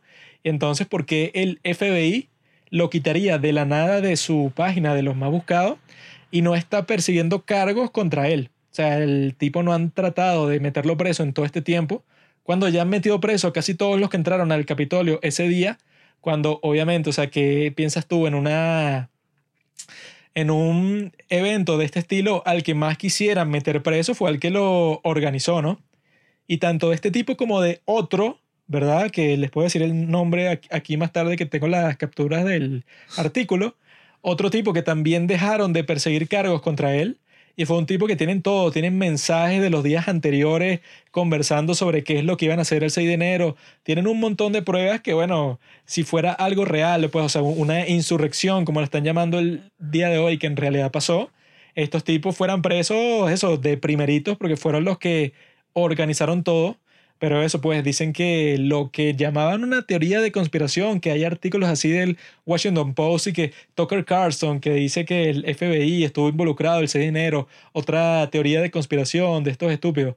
Y se ha comprobado completamente que el FBI fue que si uno de los instigadores principales del 6 de enero, bajo esa, ¿cómo se llama? Esa excusa de que si lograban eso, pues que los tipos entraran al Capitolio y no hicieran ningún daño porque ya los tipos tenían eh, protegidos a todos los congresistas, los pueden meter a todos presos y así evitar un evento verdaderamente peligroso en el futuro. Entonces eso pues, cuando hablan de las teorías de conspiración de forma despectiva, cuando existen estos casos como de Ray Epps, un tipo que, bueno, que claramente es agente del FBI, motivando estas protestas, o sea, que dicen, no, que Trump es un demagogo autoritario, que él causó lo que pasó el 6 de enero, cuando el FBI, o sea, los tipos hicieron como que lo, lo, que les dio la gana, porque ellos actúan independientemente, ahí es que ves eso, que toda esa, esa narrativa de que no, que ese día estaba amenazada la democracia de los Estados Unidos, porque el 6 de enero entraron todas estas personas a causar desastre en el Capitolio, yo creo que la historia de Rey Epps, o sea, le quita el fundamento a todos los otros argumentos. La realidad supera la ficción. Ah, ah, no sabías eso, ¿verdad, amigo? Lo que sé es lo que pasa en mi país, maldito patria. No que si en Estados Unidos la CIA, el FBI, el Hezbollah colaboraron para... Eh, Igual, esto parece un trabajo para las fuerzas de Fortune, para que se pongan a revisar verdaderamente cuál es el estatus de este agente secreto, este operativo. bueno, en el artículo te explican cómo lo identificaron, que, que la gente, eso, pues los comunistas de Twitter, se concentraron y que, ah, mira, todas estas personas que están en la lista de los más buscados del FBI, que fueron los que, los que entraron en el Capitolio, vamos a buscar así obsesivamente las redes sociales, todo para identificarlo. Hicieron eso eh, particularmente con Ray Epps y con todas las otras personas ahí, y que eso lo identificaron completamente en Facebook, Twitter, todo. Y eso, pues, o sea, dejaron en evidencia completamente al FBI que desde el primer momento estuvo contra Trump, claramente. Bueno, ya saben, amigos, no tomen la realidad por sentado. Porque bueno, esas cosas ajá, suenan como una locura, pero eh, tampoco quiero exagerar y decir que todos los eventos de la historia son así, porque ya sí conocemos gente, bueno, tenemos experiencia con gente que no, o sea, que cree que, bueno, no, es que en verdad nada pasó así, o sea, el hombre no llegó a la luna, la luna llegó al hombre, porque la luna no existe, la luna está hecha de queso, o sea, unas teorías, pero que ya llega un punto que es como que, marico, no, ya, o sea, te, fuiste, te volviste loco. El otro agente del FBI que estuvo involucrado desde el principio en todos los eventos se llama Stuart Rhodes. Y eso, que el tipo era el- del grupo Oath Keepers, que hay como un montón de grupos así como los Proud Boys, o sea, sobre como que de la ultraderecha y tal, pero que dicen en todos esos grupos están infiltrados por el FBI, que Antifa también está infiltrado por el FBI, Black Lives Matter también está infiltrado, o sea, todos, porque el trabajo del FBI es tener ojos en todas partes, que, in- que incluso en el juicio de este tipo Kyle Rittenhouse, los tipos tenían y que un video en infrarrojo de un dron que tenían en la protesta. O sea, que el. F- el FBI tiene metidos los ojos en todas partes, eso, y que por la seguridad nacional, pero eso les permite a ellos estar literalmente en todas partes al mismo tiempo. Eso nos da calma. Eh, va a pasar una vaina así. Los nazis van a surgir una vaina así. Que no, es una gente del FBI que se metió en este grupo y vio el potencial y dijo: Y que no, no, ese grupo no es una amenaza en lo absoluto. Y se terminó volviendo el líder. y bueno, volviendo ahora un poco al tema de nuevo del metaverso, que investigué una última cosa que me llamó la atención porque bueno, ya había mencionado todo esto de la realidad aumentada y bueno, ya estuvo el caso del Google Glass que no funcionó, esperemos a ver cómo avanza la tecnología. Ya estas empresas están invirtiendo, pero en serio, un realero gigantesco, demasiado dinero, eh, sumándose con empresas así como Unreal Engine y otras empresas que son como Epic Games, que era que sí, eso, Fortnite y videojuegos. Y ahorita han puesto como todo este tipo de instalaciones extrañas que se han convertido más en eventos sociales que en lo que es Fortnite, que es un videojuego así Battle Royale para matarse.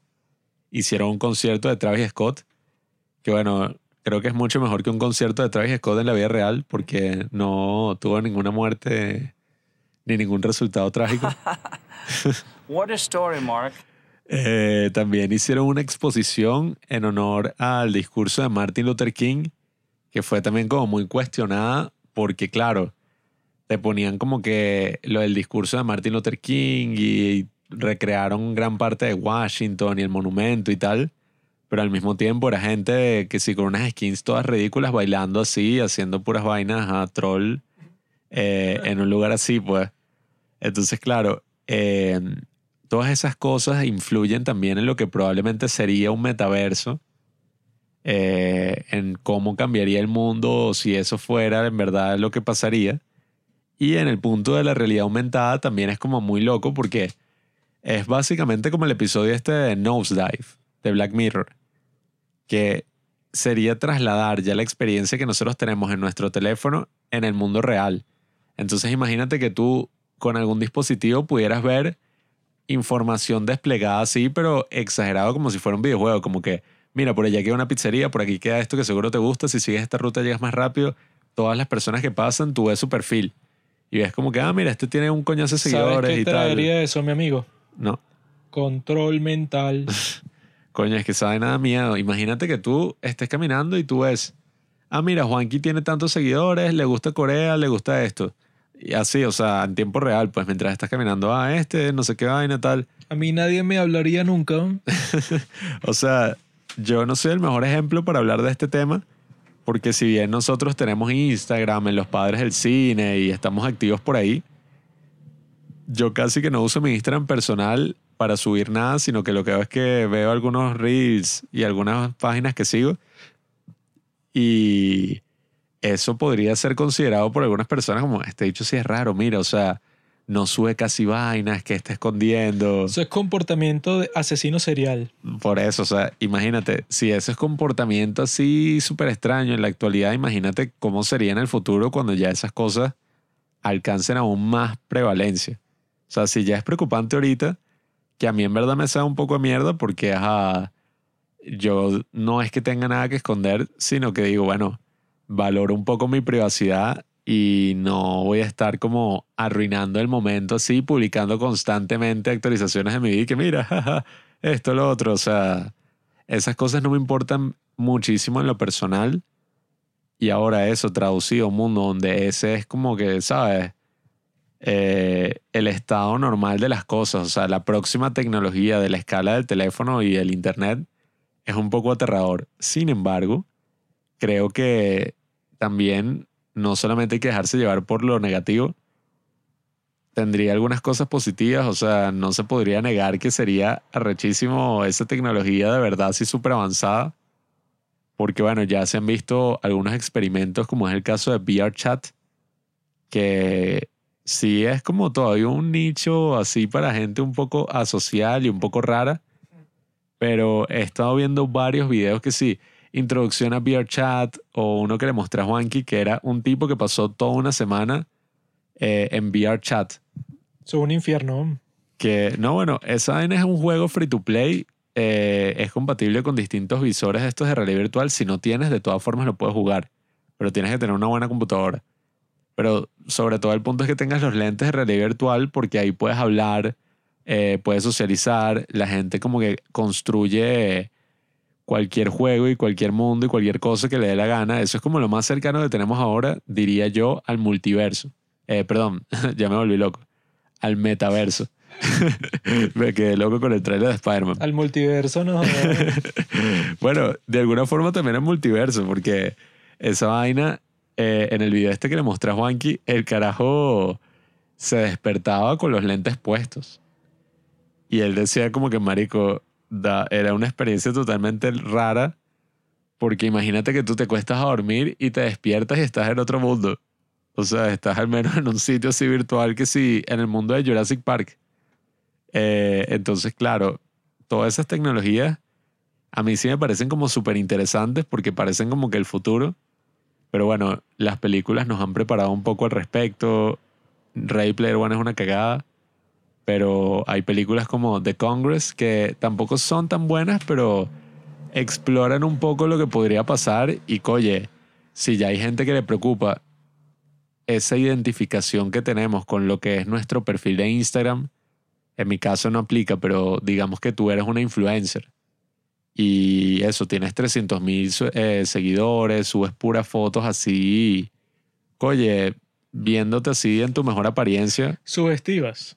Exacto, o sea, Sexuales. o sí, ni siquiera, yo no diría tanto, pero imagínate que eres un influencer de moda y subes puras fotos vestien- vistiéndote así, bueno, con tus mejores fachas, o sea, vistiéndote de la mejor manera, eh, con un pocotón de cuidados así que te tienes y pones para todas las fotos como un modelo, tu autopercepción va a ser un poco más basada en eso que en cualquier persona normal, que es obvio que tú no te ves así en el día a día o cuando estás en tu casa así que ya, sabes, te acabas de despertar o te acostaste a dormir, dudo mucho que tú te veas así todo y que, oh, qué sexy tal, o sea, Eso solo aplica para las princesas del K-pop.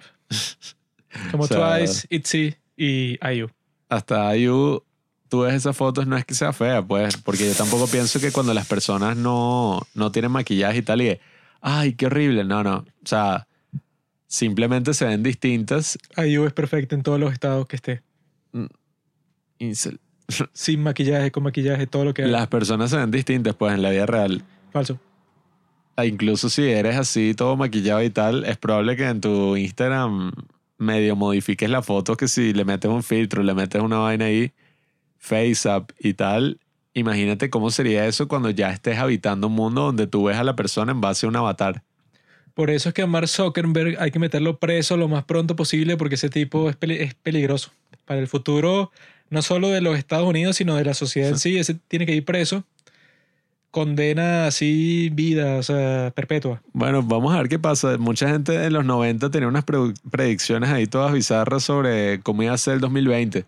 Y eh, no, los carros voladores y una, no, una tecnología ahí que ahorita Nos parece tocó la peor tonta. versión del mundo. No tenemos ni las patinetas esas que levitan de Back to the Future ni nada. Pero coño, tenemos vainas, los No hay smartphones. nada, eso es una mierda, no sirve de nada. Lo que sirve es para radicalizar a los jóvenes.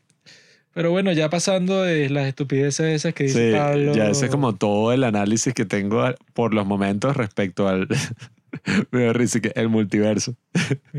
Y que ese primero es así Este después tipo el ya otro. se metió en la tecnología y que no, no, ahora puedes viajar a otros universos, los cuales... así hace como en el 2500 y que ok el metaverso y que tenemos el metaverso no que cambió todo. Después tenemos el otro verso que no sé una vaina toda loca. Ahora lo que está planteando esta compañía que ahora se llama Multi es que coño podamos viajar entre las distintas dimensiones y coño si no te gusta algo tuyo viaja a otra dimensión donde eso se arregló Esto es lo más estúpido que he escuchado en toda mi vida, pero lo que implica eso es que existiría una dimensión, ¿verdad? Que está llena de pura zorrita coreana, en la cual yo podría visitar, ¿verdad? Y sería genial. sería como que bueno puedes meterte en el multiverso y en este multiverso hay un Juanqui que es novio de Ayu Ay, lo asesino y yo me convierto, o sea, como me veo exactamente igual, ella no va a notar la diferencia. ¿Comprende? Sería como la película esa de Jet Li que le está matando a todos sus yo el único de los multiversos porque cada yo que mata como que le agrega poderes a él. Sería al- algo así, mato a este tipo, soy esposo, no novio, esposo de IU y así mi vida es perfecta. Pero bueno, ya pasando de todas esas A estupideces. ti te van a sacar demasiado. Si está, nos volvemos famosos, algún día te van a sacar de contexto, pero no, o sea, que. Ya pasando de las locuras que dice Pablo, de, de vez en cuando podemos hablar de lo más importante, lo que le importa a todo el mundo, que es el tema de los aliens Lo- extraterrestres. Los marcianos. El tonto de Pablo, que es un escéptico, no entiende que ya están aquí. Principalmente por algo que yo vi en estos días, que bueno, fue la razón principal por la que quería hacer un capítulo sobre aliens, que es que el director de la CIA, que sea de la CIA, de la NASA, que se llama Bill Nelson, el tipo en una entrevista dijo explícitamente que bueno, estos UAPs, que es el nuevo nombre para los ovnis, esto Unidentified aerial, aerial phenomenon. Esos cosos, esos objetos, podrían ser extraterrestres, podrían pertenecer a una civilización de otro planeta. Que el tipo, o sea, el director de la NASA, diga eso, significa que ya el tema, ¿verdad? Poco a poco se está volviendo, se está volviendo mainstream.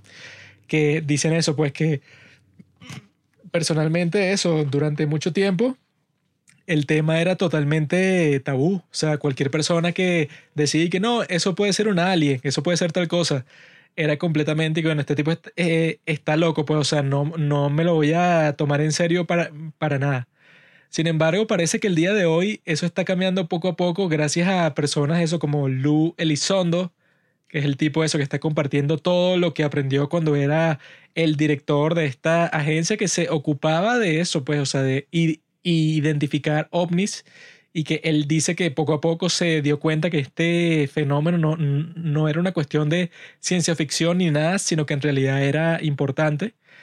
Como él, como este tipo, bueno, se me escapan, ah, bueno, este tipo Chris Mellon, que fue el que liqueó, ¿verdad? Estos videos del incidente del Nimitz, que es el del Tic Tac. Ah, ese del es el que piloto este David Fravor que vio esa nave Era de Chris Mellon. Chris- ah, Christopher Mellon, no, no hay así. Christopher Mellon. sí. Ese es el que trabajó como. Yo lo llamo Chris porque ya he conversado varias veces con él sobre este tema. Ese es el del. ¿Era de qué? Del... Él era, creo que, de, deputy del Departamento de Estado, creo. Ajá, una vaina así. Y que el tipo tuvo acceso a todo tipo de datos sobre esta civilización extraterrestre que al parecer está mandando estas sondas a nuestro planeta. Pues hay un montón de gente, eso, pues, que si en contexto científico, que piensa que todos esos ovnis, esos UFOs que se han estado viendo en los últimos tiempos, sobre todo desde 1945, que fue que se in- inventó la bomba atómica, que dicen eso, pues, o sea, que la razón principal por la que hemos sido vis- visitados como que mucho más frecuentemente que en el pasado por estas naves, pues, o sea, por estos objetos que parecen ser de un sitio completamente distinto. Porque eso, pues esa teoría estúpida de que esos aliens pueden ser que si de Rusia o de China, o sea, que pueden ser como estos aparatos voladores tan tecnológicos que eso, pues, o sea, son superiores a todo lo que se ha hecho en Estados Unidos, cuando los chinos se copian desde los modelos, no sé, que si de las franelas que se inventan en los Estados Unidos se las copian en China, pero de alguna razón tienen los vehículos voladores más avanzados de todo el mundo, es imposible. El único competidor militarmente de los Estados Unidos en escala global podría ser China, y si China no tiene eso, porque es obvio, porque se, se roba todo, pues, o sea, hacen plagio de los software, hacen plagio de eso, pues de todas las propiedades intelectuales de los Estados Unidos, China las ha plagiado. Entonces no tiene sentido que quieran, no, pero ellos tienen un dispositivo volador que puede llegar a Estados Unidos y pasar indetectado por un montón de tiempo y eso, estar cerca de las zonas más sensibles, porque dicen eso, pues en, en 1945 que se inventa la bomba atómica, después de eso y que visitaron estos alienígenas, pues, o sea, estos ovni, todo tipo de, de instalaciones, pues, o sea, que tienen estos misiles nucleares y los desactivaron o los activaron que la única forma de hacer eso son con los códigos nucleares que supuestamente solo tiene el presidente de los Estados Unidos, pero cuando entran en contacto, pues, o sea, con estas naves, ¿verdad? Que se llegan a esas instalaciones nucleares, no solo en los Estados Unidos, sino que por documentos que se han sido eso declasificados de la Unión Soviética, tienen eso, pues estos documentos que dicen que exactamente lo mismo pasaba en las instalaciones nucleares de la Unión Soviética.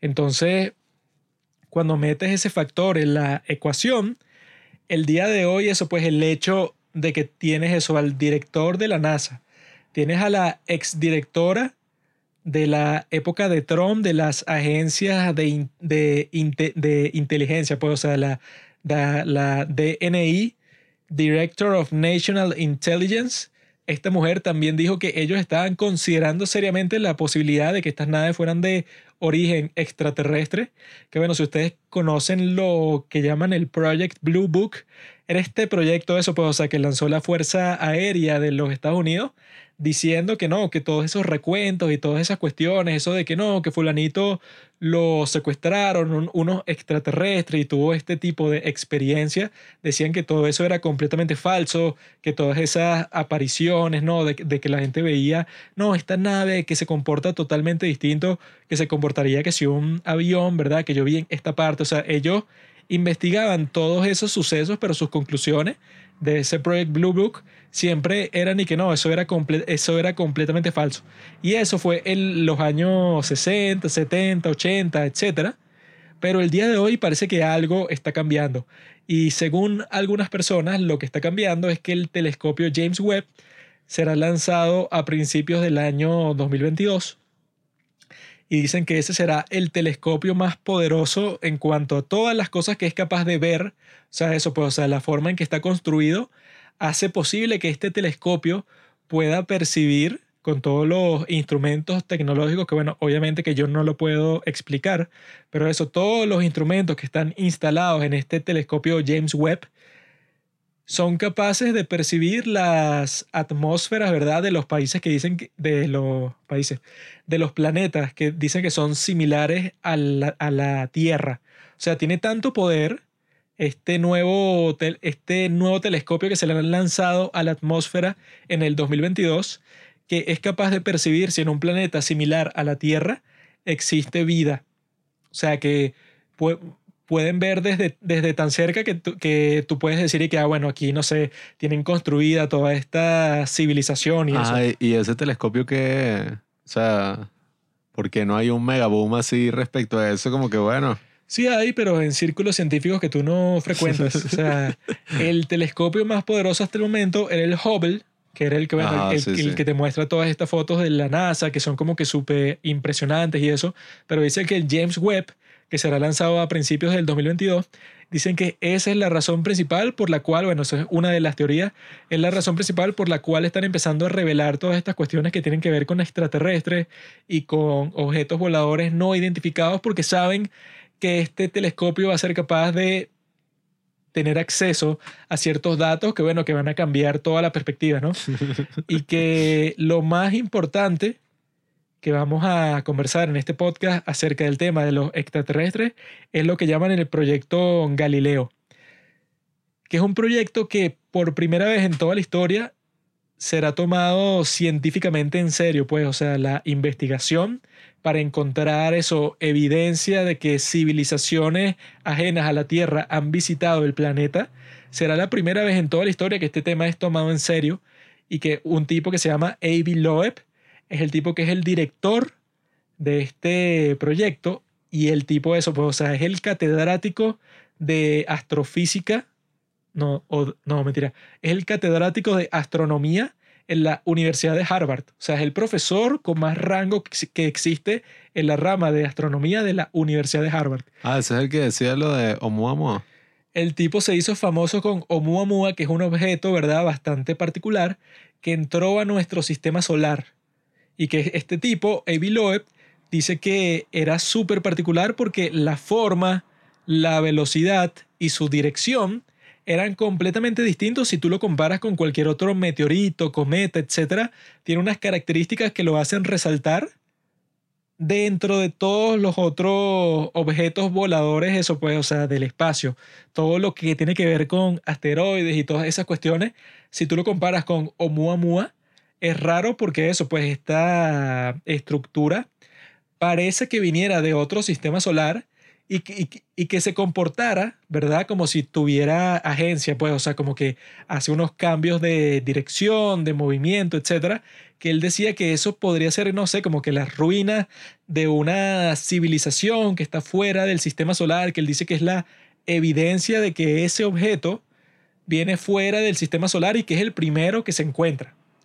La diferencia entre ese Oumuamua que los hizo famoso a él, porque salió en el podcast de Joe Rogan, Alex Friedman, Duncan Trussell, etc. O sea, el tipo se hizo fama, eso como que siendo entrevistado por todas estas personas, porque el tipo decía que ese objeto que se llama Oumuamua, porque eso significa en hawaiano, significa viajero, porque lo percibieron desde un observatorio de Hawái que este objeto, ¿verdad?, era totalmente anómalo si tú lo comparas con todos los cometas y asteroides que los astrónomos ven todos los días. Este tipo es el presidente, el director del proyecto Galileo, que se va a concentrar específicamente en encontrar evidencia de vida alienígena que haya visitado la Tierra. Y lo interesante es que los tipos dicen que no van a depender en lo absoluto de que no, que fulanito declasificó un video que tenía el gobierno de hace 15 años y que por fin vamos a ver qué es lo que está pasando. Él dice que no se va a concentrar en nada de eso, sino que él dice que si el fenómeno es real, ellos van a usar un montón de telescopios, satélites, etc. Y ese proyecto, ahí se han metido que si todas las personas inteligentes, interesantes, relevantes que tienen que ver eso, pues, o sea, con el mundo de la gente que está buscando evidencia, pues, o sea, de la existencia de los extraterrestres. Todas las personas, eso, Lou, Elizondo, Christopher Mellon, todos están metidos en ese proyecto. I want to believe. Porque este tipo dice que normalmente los astrónomos ven como que una parte muy particular del cielo. Dicen que ah, nos, nos vamos a concentrar en estas estrellas, en este conjunto de planetas y tal. Entonces es poco probable que esos tipos llegan a conseguir, pues, o sea, la evidencia que necesitarían para decir sin ninguna duda que los extraterrestres existen, pues, o sea, que hay civilizaciones de otras partes de la galaxia que nos visitan, ¿no? Él dice que, bueno, que con la forma en que se estudia el cielo, el espacio, el día de hoy, sería imposible, que, pero que el proyecto Galileo va a usar todo tipo de tecnología, pues, en diferentes partes de la atmósfera para ver la porción más grande de todas que se ha visto, que se ha investigado seriamente del cielo, pues, o sea, de la atmósfera de la Tierra, de la circunferencia en sí. Entonces dicen que cuando se lance este telescopio James Webb, este proyecto también tendrá acceso a él y que será algo totalmente revolucionario, porque eso, por eso es que comenzamos este capítulo con esa frase que yo dije, porque A.B. Loeb en las entrevistas que yo lo he escuchado dice eso exactamente, que los científicos que son sus compañeros de trabajo, ellos dicen eso cuando él mencionó que Oumuamua podría ser parte de una civilización extraterrestre de otro sistema solar, todos lo trataron de ridiculizar pero no pudieron porque el tipo eso, pues es el catedrático de astronomía de Harvard. Yo hasta leí un artículo que hablaba y que por qué a veces los científicos se equivocan y que tienen así unas creencias todas locas. Y hablaban que si no, este tipo de creía que no sé, si se metía, no sé, que podía curarse el cáncer y se murió. Ah, ese era el de la vitamina C, ¿no? Ajá, ese es. Que era y que este tipo, entonces él creía que con su nuevo descubrimiento podría, bueno, y entre esos ponían este tipo y que hay una tipa de la que básicamente se basó la película Contacto, Ah, sí, sí. que como que criticó al tipo y el tipo dijo que no, tú eres una gafa, algo así. Ah, bueno, O sea, que como- esa tipa fue la que percibió lo que llaman, no me acuerdo, búscalo ahí, Jamie, que se, que se llama algo así como que Fast Action Signal, o sea, que son como que unas señales de radio que vienen desde el centro de la galaxia, que la gente piensa que, que no, eso pueden ser como que emisiones de una civilización inteligente, porque no tendría sentido que fueran comunicaciones, porque vienen como que de billo- billones de años luz de distancia, entonces tú no te vas a com- com- comunicar con alguien cuando el mensaje va a llegar bi- bi- billones de años después. Entonces di- dicen eso, pues, o sea, que estas señales podrían ser, no sé, como que residuos de procesos in- industriales, no sé, de otras tecnologías, de otras civilizaciones, porque eso, pues, o sea, son sospechosas estas señales de radio que vienen de ciertas partes que hacen sospechar a ciertas personas que dicen y que, ah, bueno, eso podría provenir de alguna civilización extraterrestre inteligente. Este tipo, eso pues, ha conversado sobre eso, pero eso, él se, él perdió un poco de prestigio durante eso, pues, o sea, cuando él incluso sacó un libro, pues, o sea, que sí que no, diciendo que como que a los científicos le faltaba creatividad, por eso esa frase del principio, pues, de que tú crees que tú sabes todo, cuando el punto de la ciencia, o sea, que él dice eh, tex- textualmente que la ciencia en sí, o sea, no me acuerdo a, quién estaba eh, citando, pero él dice eso, la ciencia en sí surge de una desconfianza por los expertos, o sea, que es que tú como científico, tú dices y que no, es que yo no confío en el canon, yo no confío en el dogma que todos dicen que cualquier cosa que yo esté investigando funciona exactamente así, yo no confío en eso y por eso voy a hacer mis investigaciones particulares para ver si consigo una forma que me satisfaga mejor. Y él dice que con respecto a eso, pues a todas estas evidencias que existen, pues, o sea, de estos eventos súper particulares de, de, de gente de naves espaciales que han visitado nuestro territorio y que hay todo tipo de testigos y hay que ci- circunstancias distintas, hay imágenes, videos, etcétera. Él dice que la ciencia en ese sentido le ha estado fallando a la humanidad, porque son personas que eso, cuando él dijo ni siquiera la determinación de que ese objeto fuera ex- extraterrestre, sino simplemente decir como que la posibilidad. Y que bueno, es posible que esto venga de otro sistema solar porque los datos que yo he visto, bueno, como que apoyan que esto tiene unas características demasiado distintas a que si fuera un asteroide o un cometa. Él dice que ya solo decir eso hacía que todas las personas con las que él interactuaba le decían y que no, bueno, tú estás considerando un montón de cosas que son totalmente ilógicas, que la pregunta es y que, bueno, ¿cómo carajo tú sabes que eso es ilógico? O sea, si hay tantas cosas que se supone que nosotros no sabemos sobre el, el universo, llega este tipo tratando de crear eso, pues, o sea, de pensar, como dicen, fuera de la caja, fuera del dogma, y lo ridiculizan. Y él, a partir de todo eso, creyó el proyecto Galileo, que según lo describen, pues, y todas las personas que están involucradas, que no son ningunos locos, pues, o sea, son personas que tienen todo tipo de experiencia con la astronomía, con todos estos misterios del espacio, son, son personas que están súper motivadas y que él te muestra, pues, o sea, cuáles son los principios de la organización, que son y que, bueno, nosotros no vamos a estar buscando y que fulanito nos dijo que lo eh, que el tipo vio unas luces en el cielo y después los secuestraron los aliens y pasaron tal y tal cosa. O sea, nosotros no estamos buscando ningún tipo de experiencia extraordinaria de ese estilo, que sea un humano el testigo de eso, sino que sea lo más científico posible.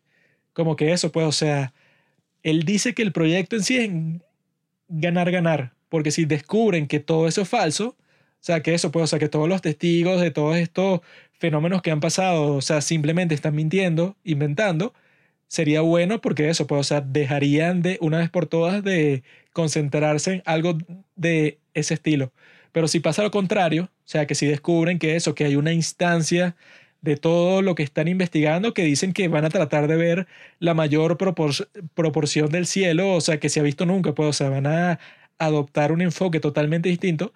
Si eso pasa, dicen que, bueno, tendría mucho, mucha más probabilidad de encontrar algo interesante que todas las investigaciones que han existido hasta el día de hoy. Pero el tipo, ¿verdad? Es un poco raro. O sea, es una de esas personas que tú te... O sea, que tú pensarías que en una película es alguien que sí, sí lo va a descubrir, ¿no? Es como que el, el estereotipo del científico así, que él dice en una entrevista bastante larga que yo estaba viendo con él en YouTube, y que, no, yo no sé por qué las personas y que quieren crear estatuas de sí mismos cuando en billones de años el sol va a devorar la Tierra y todo lo que ellos estaban haciendo se va a, ¿cómo se llama? A desaparecer para siempre. Pero lo dice así, como que ignorando totalmente, no sé, como que la naturaleza humana. O sea, un tipo que es un poco androide. Así que, que no sé para qué la gente cree que la van a recordar por 10, 20, 30 años cuando en el esquema general de las cosas eso no importa porque el sol se va a tragar la tierra como en un billón de años. Y dije, ¿qué? Pero el tipo lo dice totalmente en serio. Entonces también dice eso que te, eh, que te conté antes y que nuestra civilización, si las comparas con las otras, con las muchas que existen en todo el universo, no es muy avanzada porque nosotros todavía no hemos entendido que tenemos que cuidar nuestro planeta, que tenemos que dejar de contaminar tanto. En cambio, una, una civil- civilización de tercer o cuarto tipo, ellos ya habrán entendido que, bueno, que ya tienen toda la energía que necesitan gracias a la tecnología y que no dejan que sus emociones cavernícolas prehistóricas como que controlen el mundo. O sea, Sí, que eh. no dejan que la política les diga qué hacer. O sea, son gente 100% racional en todo sentido. O sea, es un tipo que parece así como que citripio, o sea, como que un androide. Y que bueno, eso a mí personalmente no, no, no me gustaría mucho como que comunicarme con una persona así. Pero en este caso que el tipo es el director del proyecto Galileo, que al, que al parecer eso pues sí es un tipo como que tan... como que tan serio, tan androide, eso, pues como tan prestigioso.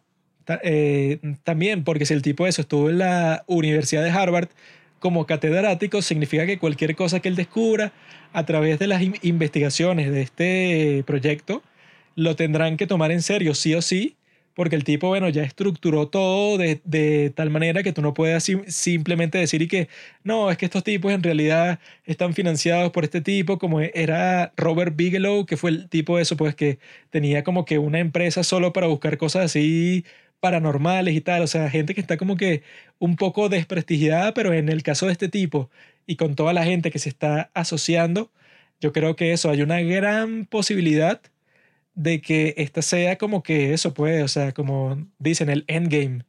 Esto sea como que el momento en que los próximos, digamos, si es en los próximos 10 años, en los próximos 20 años, creo que estaría súper eh, súper satisfecho en descubrir que en realidad sí, pues estos tipos tienen pruebas científicas, eso con todo, nada así de que el gobierno que encubrió este documento que en realidad dice, o sea que también hay bastantes trabajos como de Black Bolt, que son tipos que están como que concentrados 100% y que no, el gobierno esconde tal cosa y los vamos a descubrir con estos documentos y tal, pero que este tipo consiga evidencia directa, pues, o sea, de toda esta cuestión, sería el evento más importante de toda la historia de la ciencia. Yo no le creo a Juanqui. Me pagió con eso de que, que no sé qué fecha es la que era que iba a- iban a revelar la existencia de los aliens y no, no pasó nada. No, no, no. Eso era un tipo de Reddit que hizo una publicación diciendo ese, eso que se volvió súper famoso, que, se- que se llama que Throw Away Alien. Que el tipo puso puras pul- publicaciones y que no, que me secuestraron y tal. Entonces, estos extraterrestres como que me dijeron que este día va a pasar tal cosa, que por fin se van a contactar con la humanidad de una vez por todas para que la gente ya sepa su existencia y tal. Pero bueno, nosotros, ¿verdad? tenemos la misión como seres humanos de descubrir todo eso y que vi que también hay un nuevo documental que se llama The Observers, que es sobre todo el fenómeno alienígena en la Tierra, y que eso, incluso ese tipo, A.B. Loeb, ¿verdad? Él está viendo hacia el espacio, pero también como dice nuestro gran amigo Lou Elizondo, él en esos tiempos, o sea, que fueron como dos semanas que sobre ese tema estaba todo el mundo súper activo, el mismo tipo, en una entrevista, el tipo se puso como que sentimental y dio eso, pues, o sea, como que habló como por dos minutos, pero dije, ¿cómo se sentirían ustedes si supieran que en realidad no somos el centro del universo? Como si la especie humana fuera la más inteligente de todas, cuando en realidad hay mucho más escondido que lo que nosotros pensamos, que nosotros si en realidad todos supiéramos qué es lo que está detrás de todas estas mentiras, supiéramos que nosotros como especie en realidad somos algo muy común en el universo, o sea, el tipo se lanzó con un discurso así de la nada y las personas dicen, coño, si él está diciendo eso, que es un tipo con mucha credibilidad, significa que él está escondiendo algo que va a llegar un momento en que lo revelarán en general y que eso, pues eso tiene que pasar sí o sí porque... Eso, yo lo que creo es que con todo el tiempo que ha pasado y con todos los testigos que existen, no tendría mucha lógica que se diga que no, bueno, todos los testigos están mintiendo, porque lo que dicen todo el tiempo, eso que si en los subreddits que existen para conversar todos esos temas son y que solo un caso de todos los que muestran tiene que ser real, solo uno. Hay cientos, miles, quizás decenas de miles de encuentros que las personas han tenido con objetos voladores no identificados o que han sido secuestrados por aliens, como el, el caso, el supuestamente el primer caso en donde pasó eso, que yo me estoy leyendo un libro sobre eso, que es el de Betty y Barney Hill. Existen todos esos casos que tú dices y que, bueno, digamos que eso, no sé, del 100%, 99% son locos que están mintiendo. Digamos que eso es verdad, pero si existe un 1% en donde los que están diciendo eso es verdadero, que eso nosotros no lo podemos establecer porque el problema también es ese, pues, o sea, que dicen que todas esas teorías, pues, todos esos acontecimientos también atraen a un montón de locos que tienen, no sé, que si enfermedades mentales que los hacen alucinar o que los hacen estar paranoicos, como es la esquizofrenia. Entonces tú estás pensando que tuviste a 10.000 aliens y tal, y entonces también publicas tu testimonio y la gente, y la gente te cree, pero en realidad no tiene nada que ver con eso. Pues eso también se ha visto muchísimo. Por eso es que es un tema así un poco turbio, pero que al parecer eso, pues, o ya con que tú tengas en el mainstream, que eso es lo que dije al principio con eso del director de la NASA, Bill Nelson, el tipo lo dice como si no estuviera diciendo nada espectacular. O sea, él, dice que, bueno, ¿y quién dice que somos los únicos, o sea, las únicas formas de vida en el sistema solar o en la, en la galaxia? Es posible que exista vida y tal, porque eso nosotros los científicos creemos, eso no estamos cerrados a las posibilidades y tal, que eso nunca se había visto antes. Durante eso, pues, durante todo el el siglo XX, cualquier persona que dijera y que sí, yo soy un, una persona que cree en los objetos voladores no identificados y que los extraterrestres están visitando la Tierra y tal y tal y tal, si tú decías eso, bueno, todos iban a pensar que eras un ridículo, un comediante, pero que en el siglo XXI se está tomando en serio y eso pues, o sea que A.B. Loeb, este tipo está viendo hacia el espacio, pero mucha gente también dice que en el fondo del mar que ha sido mucho menos investigado que el espacio, sí. pueden existir cualquier tipo de civilización que incluso podría ser de la Tierra. Que dicen que como, como, que sabemos más sobre el, espacio exterior que sobre el mismo océano. El, ¿Cómo es que era? Un, no recuerdo el número, que era un número así súper exagerado. Sí, y o sea, que dicen el que 80% sigue inexplorado, ¿no? no sé. Nadie se mete en las profundidades del océano solo en sitios muy específicos porque dicen que eso, pues la presión del agua y todo eso hace que tú necesites muchos recursos y mucha tecnología. ¿Para qué? Porque ellos piensan que ahí no debe existir nada muy significativo. Sin embargo, que muchos de esos encuentros así de los más creíbles tengan, tengan, tengan que ver con agua. O sea, que, que no, bueno, que el de David Fravor, que es el más creíble de todos, este, este UFO, este ovni, está como que interactuando, dice David Fravor, con algo que estaba debajo del agua. Y que eso, pues hay todo tipo de historias que es que no, bueno, que estos tipos tienen una base enterrada en, en esta parte de Rusia y que Rusia te- ha tenido contacto con un submarino que lo destruyeron cuando los tipos se fueron como que a investigar una anomalía que encontraron en el fondo del océano y de alguna forma destruyeron completamente el submarino que se estaba acercando. Existen todos esos eventos que tú dices y que bueno, quizá no es uno u otro, sino que es ambos. O sea, que es que, bueno, pueden existir una civilización toda extraña, eso, de la prehistoria, que sigue escondida por alguna razón en el fondo del mar, y al mismo tiempo pueden haber eso, pues este Lu Elizondo dice que es posible que no vengan de otro planeta, sino que vengan de otra dimensión. Porque dicen que la cuestión es esa, pues muchos científicos dicen y que, bueno, el viaje interestelar es casi imposible porque tú tendrías eso, pues, que tener una tecnología casi que divina para transportarte tan rápido unas distancias que son una cuestión que uno ni se puede imaginar. Entonces él dice que este Lu Elizondo posiblemente y que bueno, quizá de otra dimensión, que no tienen que ser un viaje así, sino que es algo como que un poco más místico que uno no percibe normalmente. Y que ese tipo, Avi Loeb, también dice, pero co- como un hecho. O sea, el tipo habla con toda la confianza del mundo.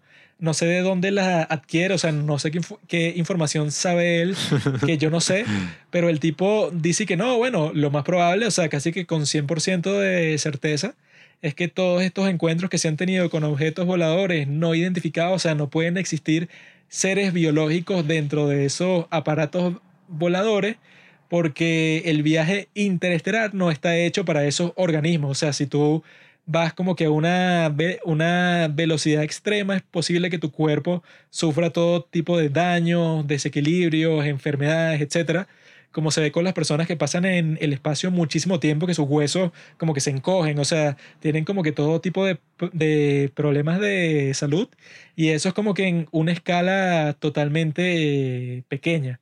Cuando baja el, el caso de que gente que puede venir de otro sistema solar, él dice que eso no son aliens, sino que tendrían que ser inteligencias artificiales, ¿verdad? Pero que están hechos para que se comporten de manera autónoma, para que no tengan que recibir instrucciones de nadie porque la comunicación ya sería casi imposible, sino para que los tipos actúen como les dé la gana y bueno, entre sus instrucciones estará que no los descubran.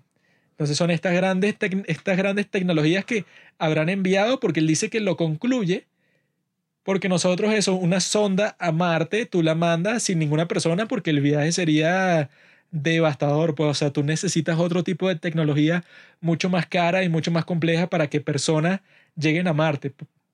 Por eso es que tú al principio mandas robots para que eso, o sea, tú los controlas remotamente y vas como que descubriendo los misterios de Marte, pero tú no mandas personas primero. Entonces él dice que lo más probable es que todos esos encuentros que se han tenido pues con estos objetos voladores no identificados que no sean con aliens adentro, sino que sean eso pues con inteligencias artificiales súper mega avanzadas, que incluso podría ser eso pues, o sea, con cyborgs. O sea, eso pues como que la combinación del organismo biológico con componentes eso tecnológicos que lo hagan eh, capaz pues, o sea, de sobrevivir el viaje, pero que no sea simplemente una computadora, sino como, como un organismo que pueda interactuar contigo. Yo ya no sé, yo ya pienso que eso es como demasiada especulación. A menos que el carajo sepa una vaina que nadie sabe porque... Yo no sé qué él sabe él, pero eso específicamente lo dijo como si él lo hubiera visto. Que, Por coño, eso, que es como que, bueno, hasta este punto podría ser lo que sea porque que... No, bueno, porque el viaje interestelar no se cae y que, bueno, si el viaje interestelar es tan imposible, entonces también es como súper loco y que, bueno, unos cyborg y unos inteligencias artificiales, ¿qué tal? Pero... eso tam- también es imposible, como se dijo con la frase del principio. Es imposible según la física que conocemos el día de hoy. Por eso, o sea... O sea, que dicen y que, bueno, quién sabe, unos tipos que tendrán que 10.000 años más para estudiar que nosotros conocen unas tecnologías que a ninguno sería posible que se nos pasara por la cabeza y llegan aquí, así eso, pues, o sea, con sus propios medios, nadie tiene la mínima idea de cómo podría ser, pero lo es porque eso, porque la mayoría de las cosas, obviamente, del universo entero, o sea, ni, ni siquiera del planeta, o sea, del universo entero, obviamente que la mayoría de los asuntos uno no tiene ni la más mínima idea. Bueno, es que si lo comparas con el mundo animal, por hacer una especie de comparación. Ya, esas son especies que son de nuestro propio planeta. Y ya uno, o sea, uno ve un animal y uno no tiene ni idea, o sea, de qué naturaleza sí se sabe, y que, ay, ¿qué pensarán los animales? Probablemente no piensen nada, pero, qué sé yo. Eh, es todo un tema que uno dice, coño, esto es como una naturaleza animal, o sea, una naturaleza que no tiene nada que ver con la naturaleza humana. Bueno, que dicen eso. Entonces, no, coño. No sé si fue eh, Wittgenstein que, que eso, si un león pudiera hablar eso español, tú no lo entenderías porque tiene tantas referencias completamente distintas a tu mundo. O sea, eso pues, o sea, se- si fuera capaz de referirse a otros ob- objetos distintos a él, se comunicaría de una forma como que tan distinta a, a través de la cual tú te comunicas que sería imposible que tú te comunicaras con él. Ahora imagínate una naturaleza extraterrestre, o sea, algo que no sea este planeta y que al mismo tiempo, bueno, independientemente de lo que sea, si de verdad se llega a descubrir, pues, con ese proyecto Galileo, esa gran revelación de que sí existe vida alienígena y tal, yo creo que va a ser como esos momentos históricos donde todo cambió, pero exageradamente, pues, como cuando nos dimos cuenta que no éramos el centro de, eh, del sistema solar, pues que la Tierra no estaba en el medio y todo giraba alrededor, sino que, bueno, éramos simplemente un planeta más que giraba alrededor del Sol.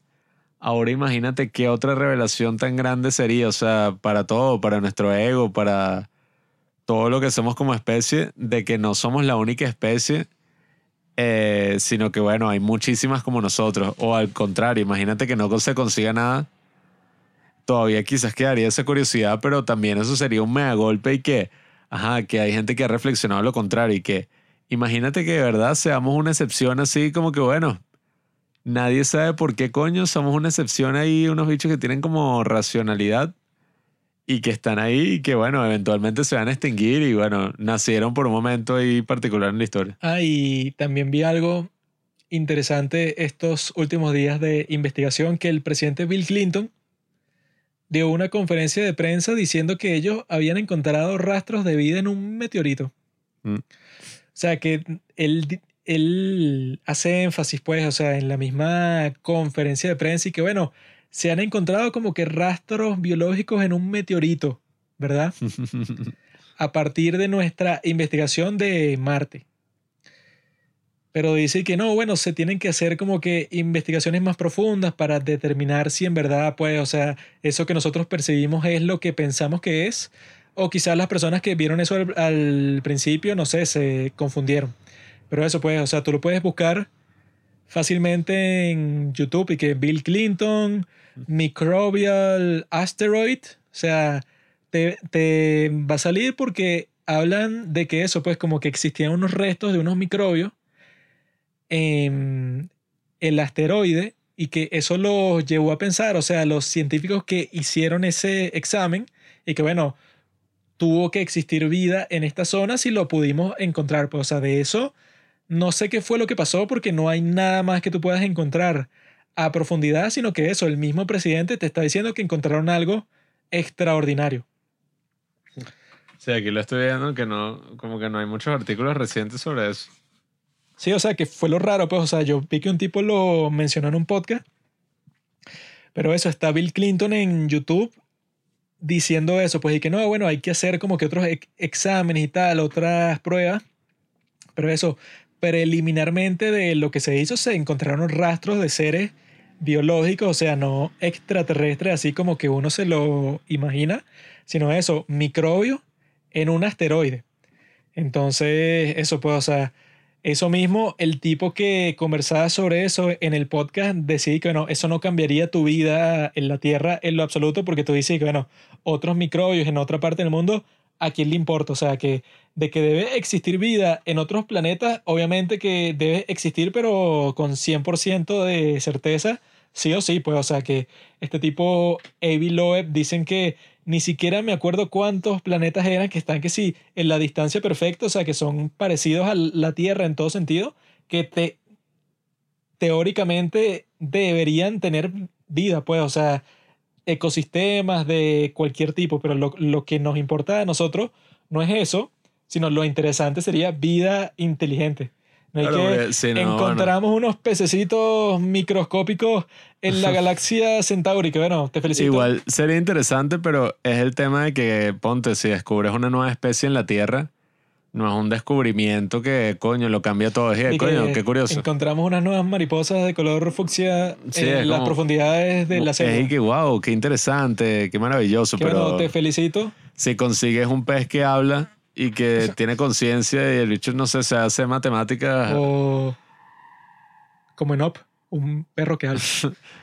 si consigues una vaina así, ya sería que. No, y mierda. eso, lo que se lo que se calcula es que no sería eso, pues simple inteligencia, sino algo mucho más avanzado que nosotros, juzgando por los encuentros que se han tenido con estos objetos que no se sabe de dónde vienen y que ya es obvio que no vienen de, bueno, de una maldita nación estúpida de esta China, ni Rusia, ni nada. Y que lo bueno es que eso, que, lo, que los Estados Unidos, el último paso que ha dado en esta dirección es una enmienda a una de las últimas leyes que están pasando en estos días en el Congreso de los Estados Unidos, que instituye eso, pues, o sea, como que una agencia como los hombres de negro, que eso, pues, que esté, que esté concentrada en investigar estos fenómenos, pero te dicen eso, pues, o sea, que es una enmienda que han propuesto en el Congreso, pero diciendo y que no y que los extraterrestres están aquí, sino y que bueno, esto es un asunto de seguridad nacional, pues o sea, si hay un montón de naves que están revoloteando por nuestro espacio aéreo, tendría sentido tener una, una institución que se ocupe de saber qué son. Pero eso, pues, o sea, ya está instaurado, o sea, que dicen que tendría que entregar un reporte como el que fue eso, hypeado por un montón de tiempo y que el reporte que van a entregar sobre los extraterrestres en el Congreso y tal, que al final no reveló mucho, pero dicen que si eso se vuelve en rutina, pues, o sea, que se van declasificando un montón de encuentros, que eso, pues, los mismos compañeros de este tipo, David Fravor, dijeron que ellos ven objetos voladores no identificados, o sea, que tienen un patrón de vuelo com- com- completamente distinto de las tecnologías que se saben hasta el día de hoy. Dicen que los ven todos los días. Porque los tipos están así, pues, o sea, que si navegando, explorando, o sea, como que haciendo ejercicios militares casi que todos los días y se encuentran con estos objetos todo el tiempo. Entonces, si eso es algo tan común, esta enmienda, pues, o sea, que están, están pasando en el Congreso, sería uno de, esos pasos para que el gobierno de los Estados Unidos, o sea, se tome más en serio todo el tema y que yo creo que eso, pues, o sea, que siempre se está moviendo hacia una dirección pos- positiva, pero bastante lento. O sea, todo el proceso ha sido bastante lento porque, bueno, desde el 2017 fue que declasificaron estos videos, pues, o sea, que se hicieron súper famosos porque demuestran todos esos comportamientos tan extraños de estos, de estos objetos voladores. Entonces eso pues en el futuro, yo creo que máximo 15 años, nosotros vamos a saber la verdad sobre estos extraterrestres que nos han, han estado visitando. Ya yo estoy convencido, pero eso pues hay que convencer al, a a- a- el público en general, a las masas, como dicen cuando la gente en general esté convencida, yo creo que eso, todos esos mitos así que, que no, que la gente se va a vol- volver loca si el gobierno admite que hay unos extraterrestres que han visitado la Tierra y tenemos las pruebas, aquí están las fotos, tal y tal y tal. La gente lo que dice que no, la gente se va a volver completamente loca, o sea, va a ser un caos total. Pero yo creo que eso habrá sido, no sé, en 1500, cuando las personas eran como que un poco más supersticiosas vivían en unas condiciones sociales y económicas totalmente distintas, pero en nuestros tiempos yo creo que a la mayoría de la gente ni le importaría. No confío en ti. Has mentido demasiado. Has mentido. Mi corazón se encuentra Estoy dando- traicionado. te estoy dando un plazo de 15 años, ¿qué más quieres? Coño, yo no sé. Yo lo que sé es que sin duda el panorama se ve prometedor. Porque claro, uno puede, como en el caso del metaverso, decir y que no va a ser muy terrible, todo va a la mierda, todo lo que puede pasar, pero bueno, uno nunca sabe, pues en verdad estamos mejor o peor desde que tenemos el internet, probablemente mejor. Mejor o peor de los teléfonos, probablemente mejor. Estamos mucho mejor, weón. Y bueno, en general, eso siempre ocurre con todos los pioneros, con todas las nuevas invenciones, de que bueno, hasta con la invención del automóvil, o bueno, no mentira, fue con la invención de la locomotora, que decían como que eso no es sano. Eso no es sano que tú de repente en- de un sitio a otro ya hayas recorrido mil kilómetros y tal. Y de no, eso va a cambiar completamente la forma en que percibimos las distancias. Porque, coño, una cosa es uno lanzarse un viaje a caballo, varios días así, con calma, viendo todo el escenario. Pero si puedes ir de un sitio a otro tan rápido, esa vaina nos va a joder completamente la mente. Al final va a ser como en el capítulo ese, de, creo que es de la tercera temporada en Rick Morty, que nos vamos a, ¿cómo se dice? A integrar con los extraterrestres, pero completamente hasta el punto que están caminando por la calle y ya, o sea, hay gente que dice que ya están entre nosotros, o sea, dicen que ese documental, The Observers, habla sobre los distintos tipos de extraterrestres que existen, que eso, que hay unos que te están observando, hay otros que ya están en la sociedad, o sea, hay todo tipo de, de extraterrestres. Y yo creo que es cierto, pues, o sea, yo creo que puede existir al mismo tiempo los extraterrestres de la profundidad de los océanos, que no serían extraterrestres, pero bueno, ese es el nombre que les damos, Prometeo. y los extraterrestres del espacio y los extraterrestres interdime- interdimensionales. Si te imaginas eso, sí, o sea, que la sociedad y que de repente unos aliens y son así súper panas, pues, son así súper amigables, tienen como que las mismas versiones de lo que nosotros tenemos, pero así, todo tipo Ricky Morty. O sea, así súper surreal, con unas vainas que nadie entiende. Pero bueno, no sé, no sé. Yo ya sí. en la especulación, bueno, nos fuimos a la mierda. Yo sí me lo imagino, pero Tanta especulación así, también es y que, no, bueno, o sea, pueden ser una vaina arqueológica que son drones así que se activaron hace miles de años cuando, o no, en verdad son androides que vienen de tal galaxia o de otra dimensión. Pero coño. hay algo de lo que yo estoy 100% seguro ya para terminar con esta charla, que es que hay una persona que sabe la verdad sobre todos estos temas y el tipo está caminando por la calle como si nada, se está tomando un café, se está sentando en un bar como una persona totalmente normal y el tipo sabe, o la tipa. O le, le tipe.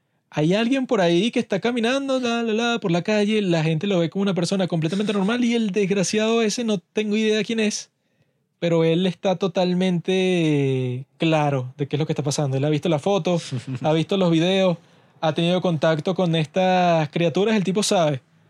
Eso es lo más frustrante de todo y que, hijo de puta, no, no quiere ser famoso y estar en los libros de historia como la persona que descubrió lo más importante de toda la historia. O sea, dinos y ya. Bueno, O sea, eso es lo yo que yo no estoy entiendo. seguro que esa persona existe. Eso es lo que yo no entiendo. Si esa persona existe, eh, o sea, sí, pues que el tipo sabe todo, sabe, o bueno, al menos sabe lo más rotundo, como que... Ajá. él, según Lu Elizondo, él ha visto unas cuestiones que convencerían a cualquier persona de la realidad de la existencia de los extraterrestres. Bueno, ojo, yo creo que eso es como, y este ejemplo puede sonar un poco ajá, vulgar, eh, no por, o sea, vulgar en el sentido de que, ah, bueno, ajá, cualquier vaina.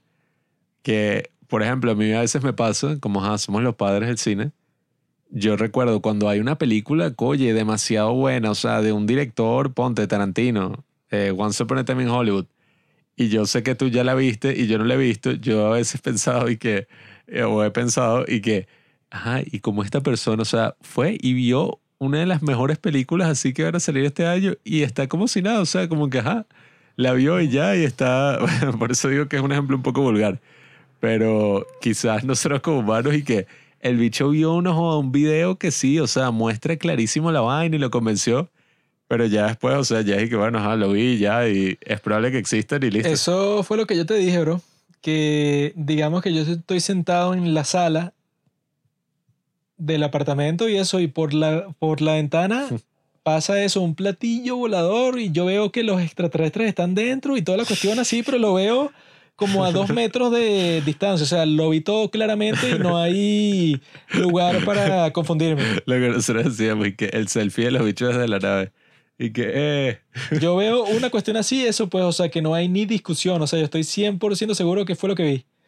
Ok, en el momento me volveré loco, pero pasan que, no sé, tres años, ya yo, no- ya yo no voy a estar pensando todos los días y que eso es extraterrestre que vi, eso, qué, qué interesante. Y, O Claro. sea, yo ya en ese momento yo estaré ahí que, mira, el nuevo disco de Ayu, qué loco. Sí, o, o sea, eso es, por eso es que hago como esa comparación, pues que yo también he pensado y que, bueno, la idea esa que yo tengo y que, ay, como esta persona, o sea, que yo creo que la última vez así fue que sí con Endgame, que yo decía que, ¿cómo carajo esta persona acaba de ver Endgame y está como si nada, o sea, ya hablando de cualquier tema, o sea, sí, como cualquier vaina. Cuando yo no la he visto y todo lo que puedo pensar es y que, ¿qué? O sea, esa película y qué debe pasar y debe ser buenísima. Y es que, bueno, en verdad es eso. Ajá, tuviste esa mega revelación, pero tampoco ves que vas a estar, bueno, todos los días de tu vida 24/7 pensando en eso y que no. Ay, que eso quizá pasaría si la persona que sabe todo eso es alguien que ya estaba desde el principio obsesionada con lo alienígena. Exacto. Pero yo dudo mucho que la persona que sepa eso sea así. Lo más probable es que sea un tipo militar que tenga un rango bastante espe- es- específico que sabe eso, pero porque se lo contaron y el tipo lo vio y no le, no le interesa mucho. Porque el tipo desde el principio que se lo dijeron no le interesaba y eh, fue que, ah, bueno, fino. Pero yo sé que, o sea, ajá, hay una persona el día de hoy que sabe eso. Al mismo tiempo, gente como el presidente Harry Truman, estoy 100% seguro que él tenía que saber qué era lo que pasaba con este asunto porque él era el presidente cuando pasó la cuestión esta de Roswell, o sea, que fue el incidente eso pues como que más famoso en donde claramente todos los involucrados mintieron así, pero como 500 veces de una forma bastante torpe de que no, eso no eso que se estrelló no fue un platillo volador, eso no tuvo nada que ver y tal y tal y tal. Ahí es que Harry Truman era presidente de los Estados Unidos y yo estoy seguro que él sabía que fue lo que en verdad pasó y él se murió relajado como a los 100 años, o sea, un tipo calladito y no dijo más nada.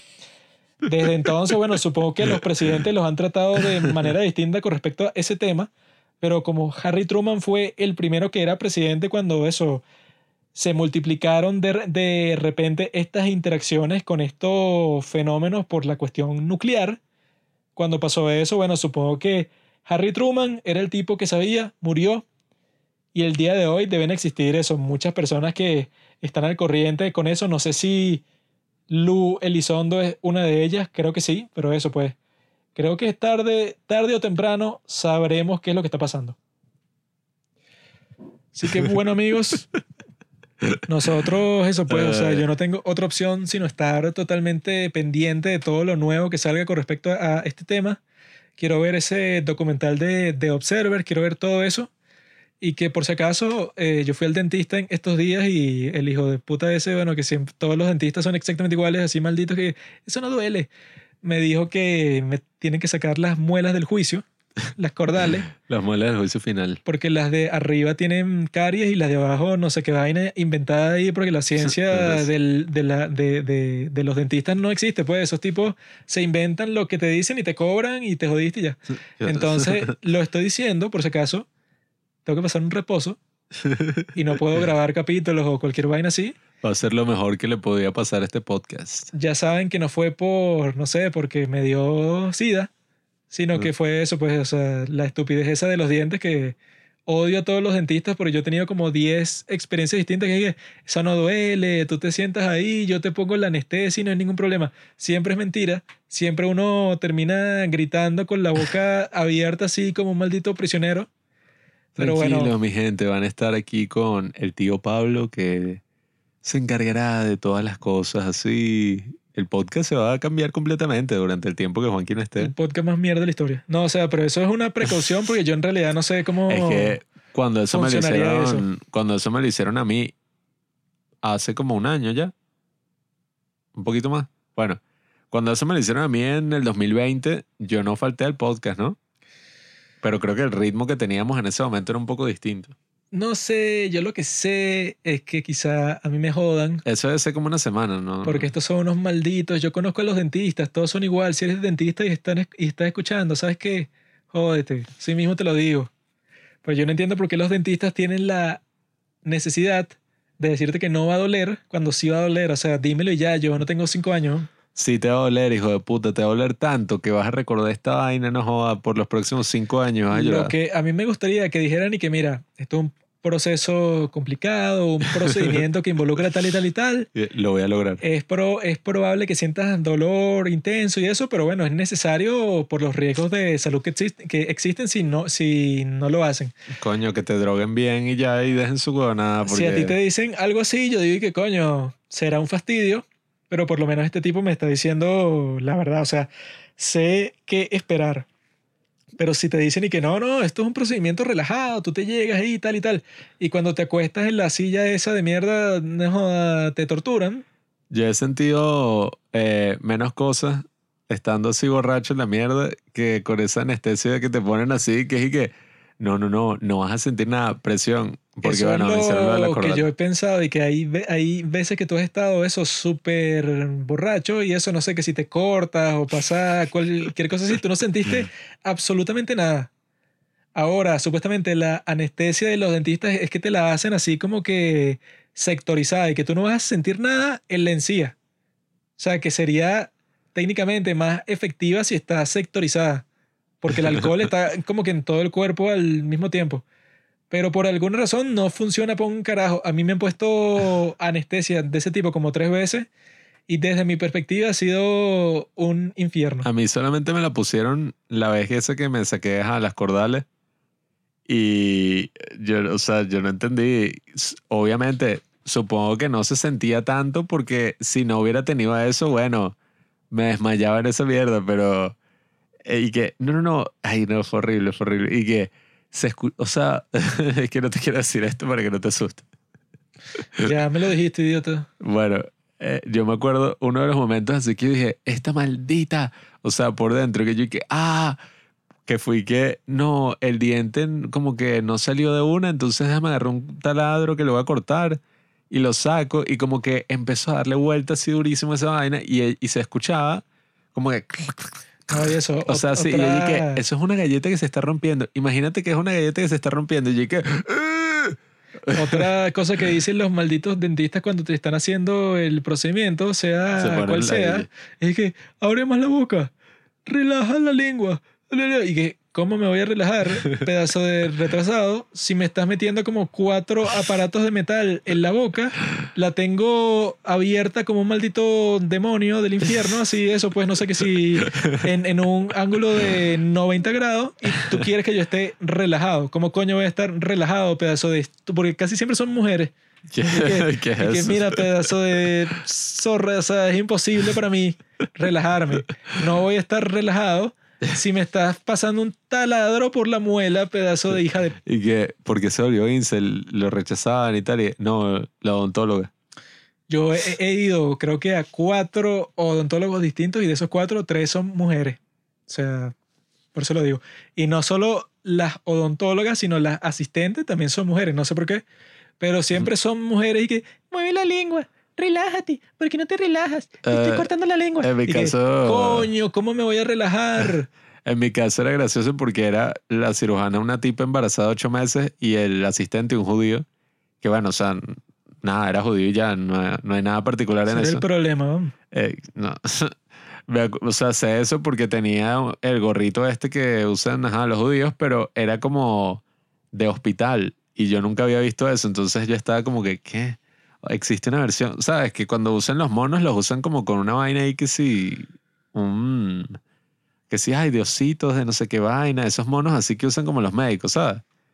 Y eh, el sombrerito macheaba el mono. Y yo dije, ah, mierda, nunca había visto eso. Pero ese maldito, yo me acuerdo que su trabajo era sorber como con, ¿sabes? Una vaina de esas que agarra Sí, que es así como un tubito que Ajá, te agarra como la saliva. te, te aspira, claro. Y en una de esas el maldito se le olvidó, como que se puso a ver el teléfono, vio otra vaina y dije, "Ah, ah, ah", ya me estaba que se ahogando con mi propia saliva y yo dije, perdón, y dije, hijo de puta. Y hijos de puta todos, toda la sociedad son unos malditos. Pero bueno, amigos, ya saben que los dentistas son unos malditos. Si eres de- dentista y estás escuchando esto, ya sabes, Jódete. voy por ti. No entiendo cuál es la necesidad de ser un maldito en tu trabajo cuando me estás taladrando mis malditos huesos bucales. Pero ya saben, estén pendientes para más capítulos como este, así bonus. y que en poco tiempo vamos a abrir nuestro Patreon para poder ofrecer unos servicios de más calidad de acuerdo a las necesidades del público y de acuerdo a los temas que se van presentando, porque hay tanto de qué hablar que bueno, llega el momento en que existen otras modalidades y que quizá a la mitad del año del ya iba a decir del año pasado como si fuera Dark. Ya a la mitad del próximo año, algo así, se enterarán. Pero por los momentos, bueno, ya saben. Váyanse al carajo. Gracias por escuchar Los Padres del Cine. Síguenos en Instagram en arroba los padres del cine para enterarte de los nuevos capítulos que iremos publicando. Si nos escuchas por Apple Podcast, déjanos una reseña. Si no, disfruta escuchándonos en todas las aplicaciones por las que puedas descargar podcast.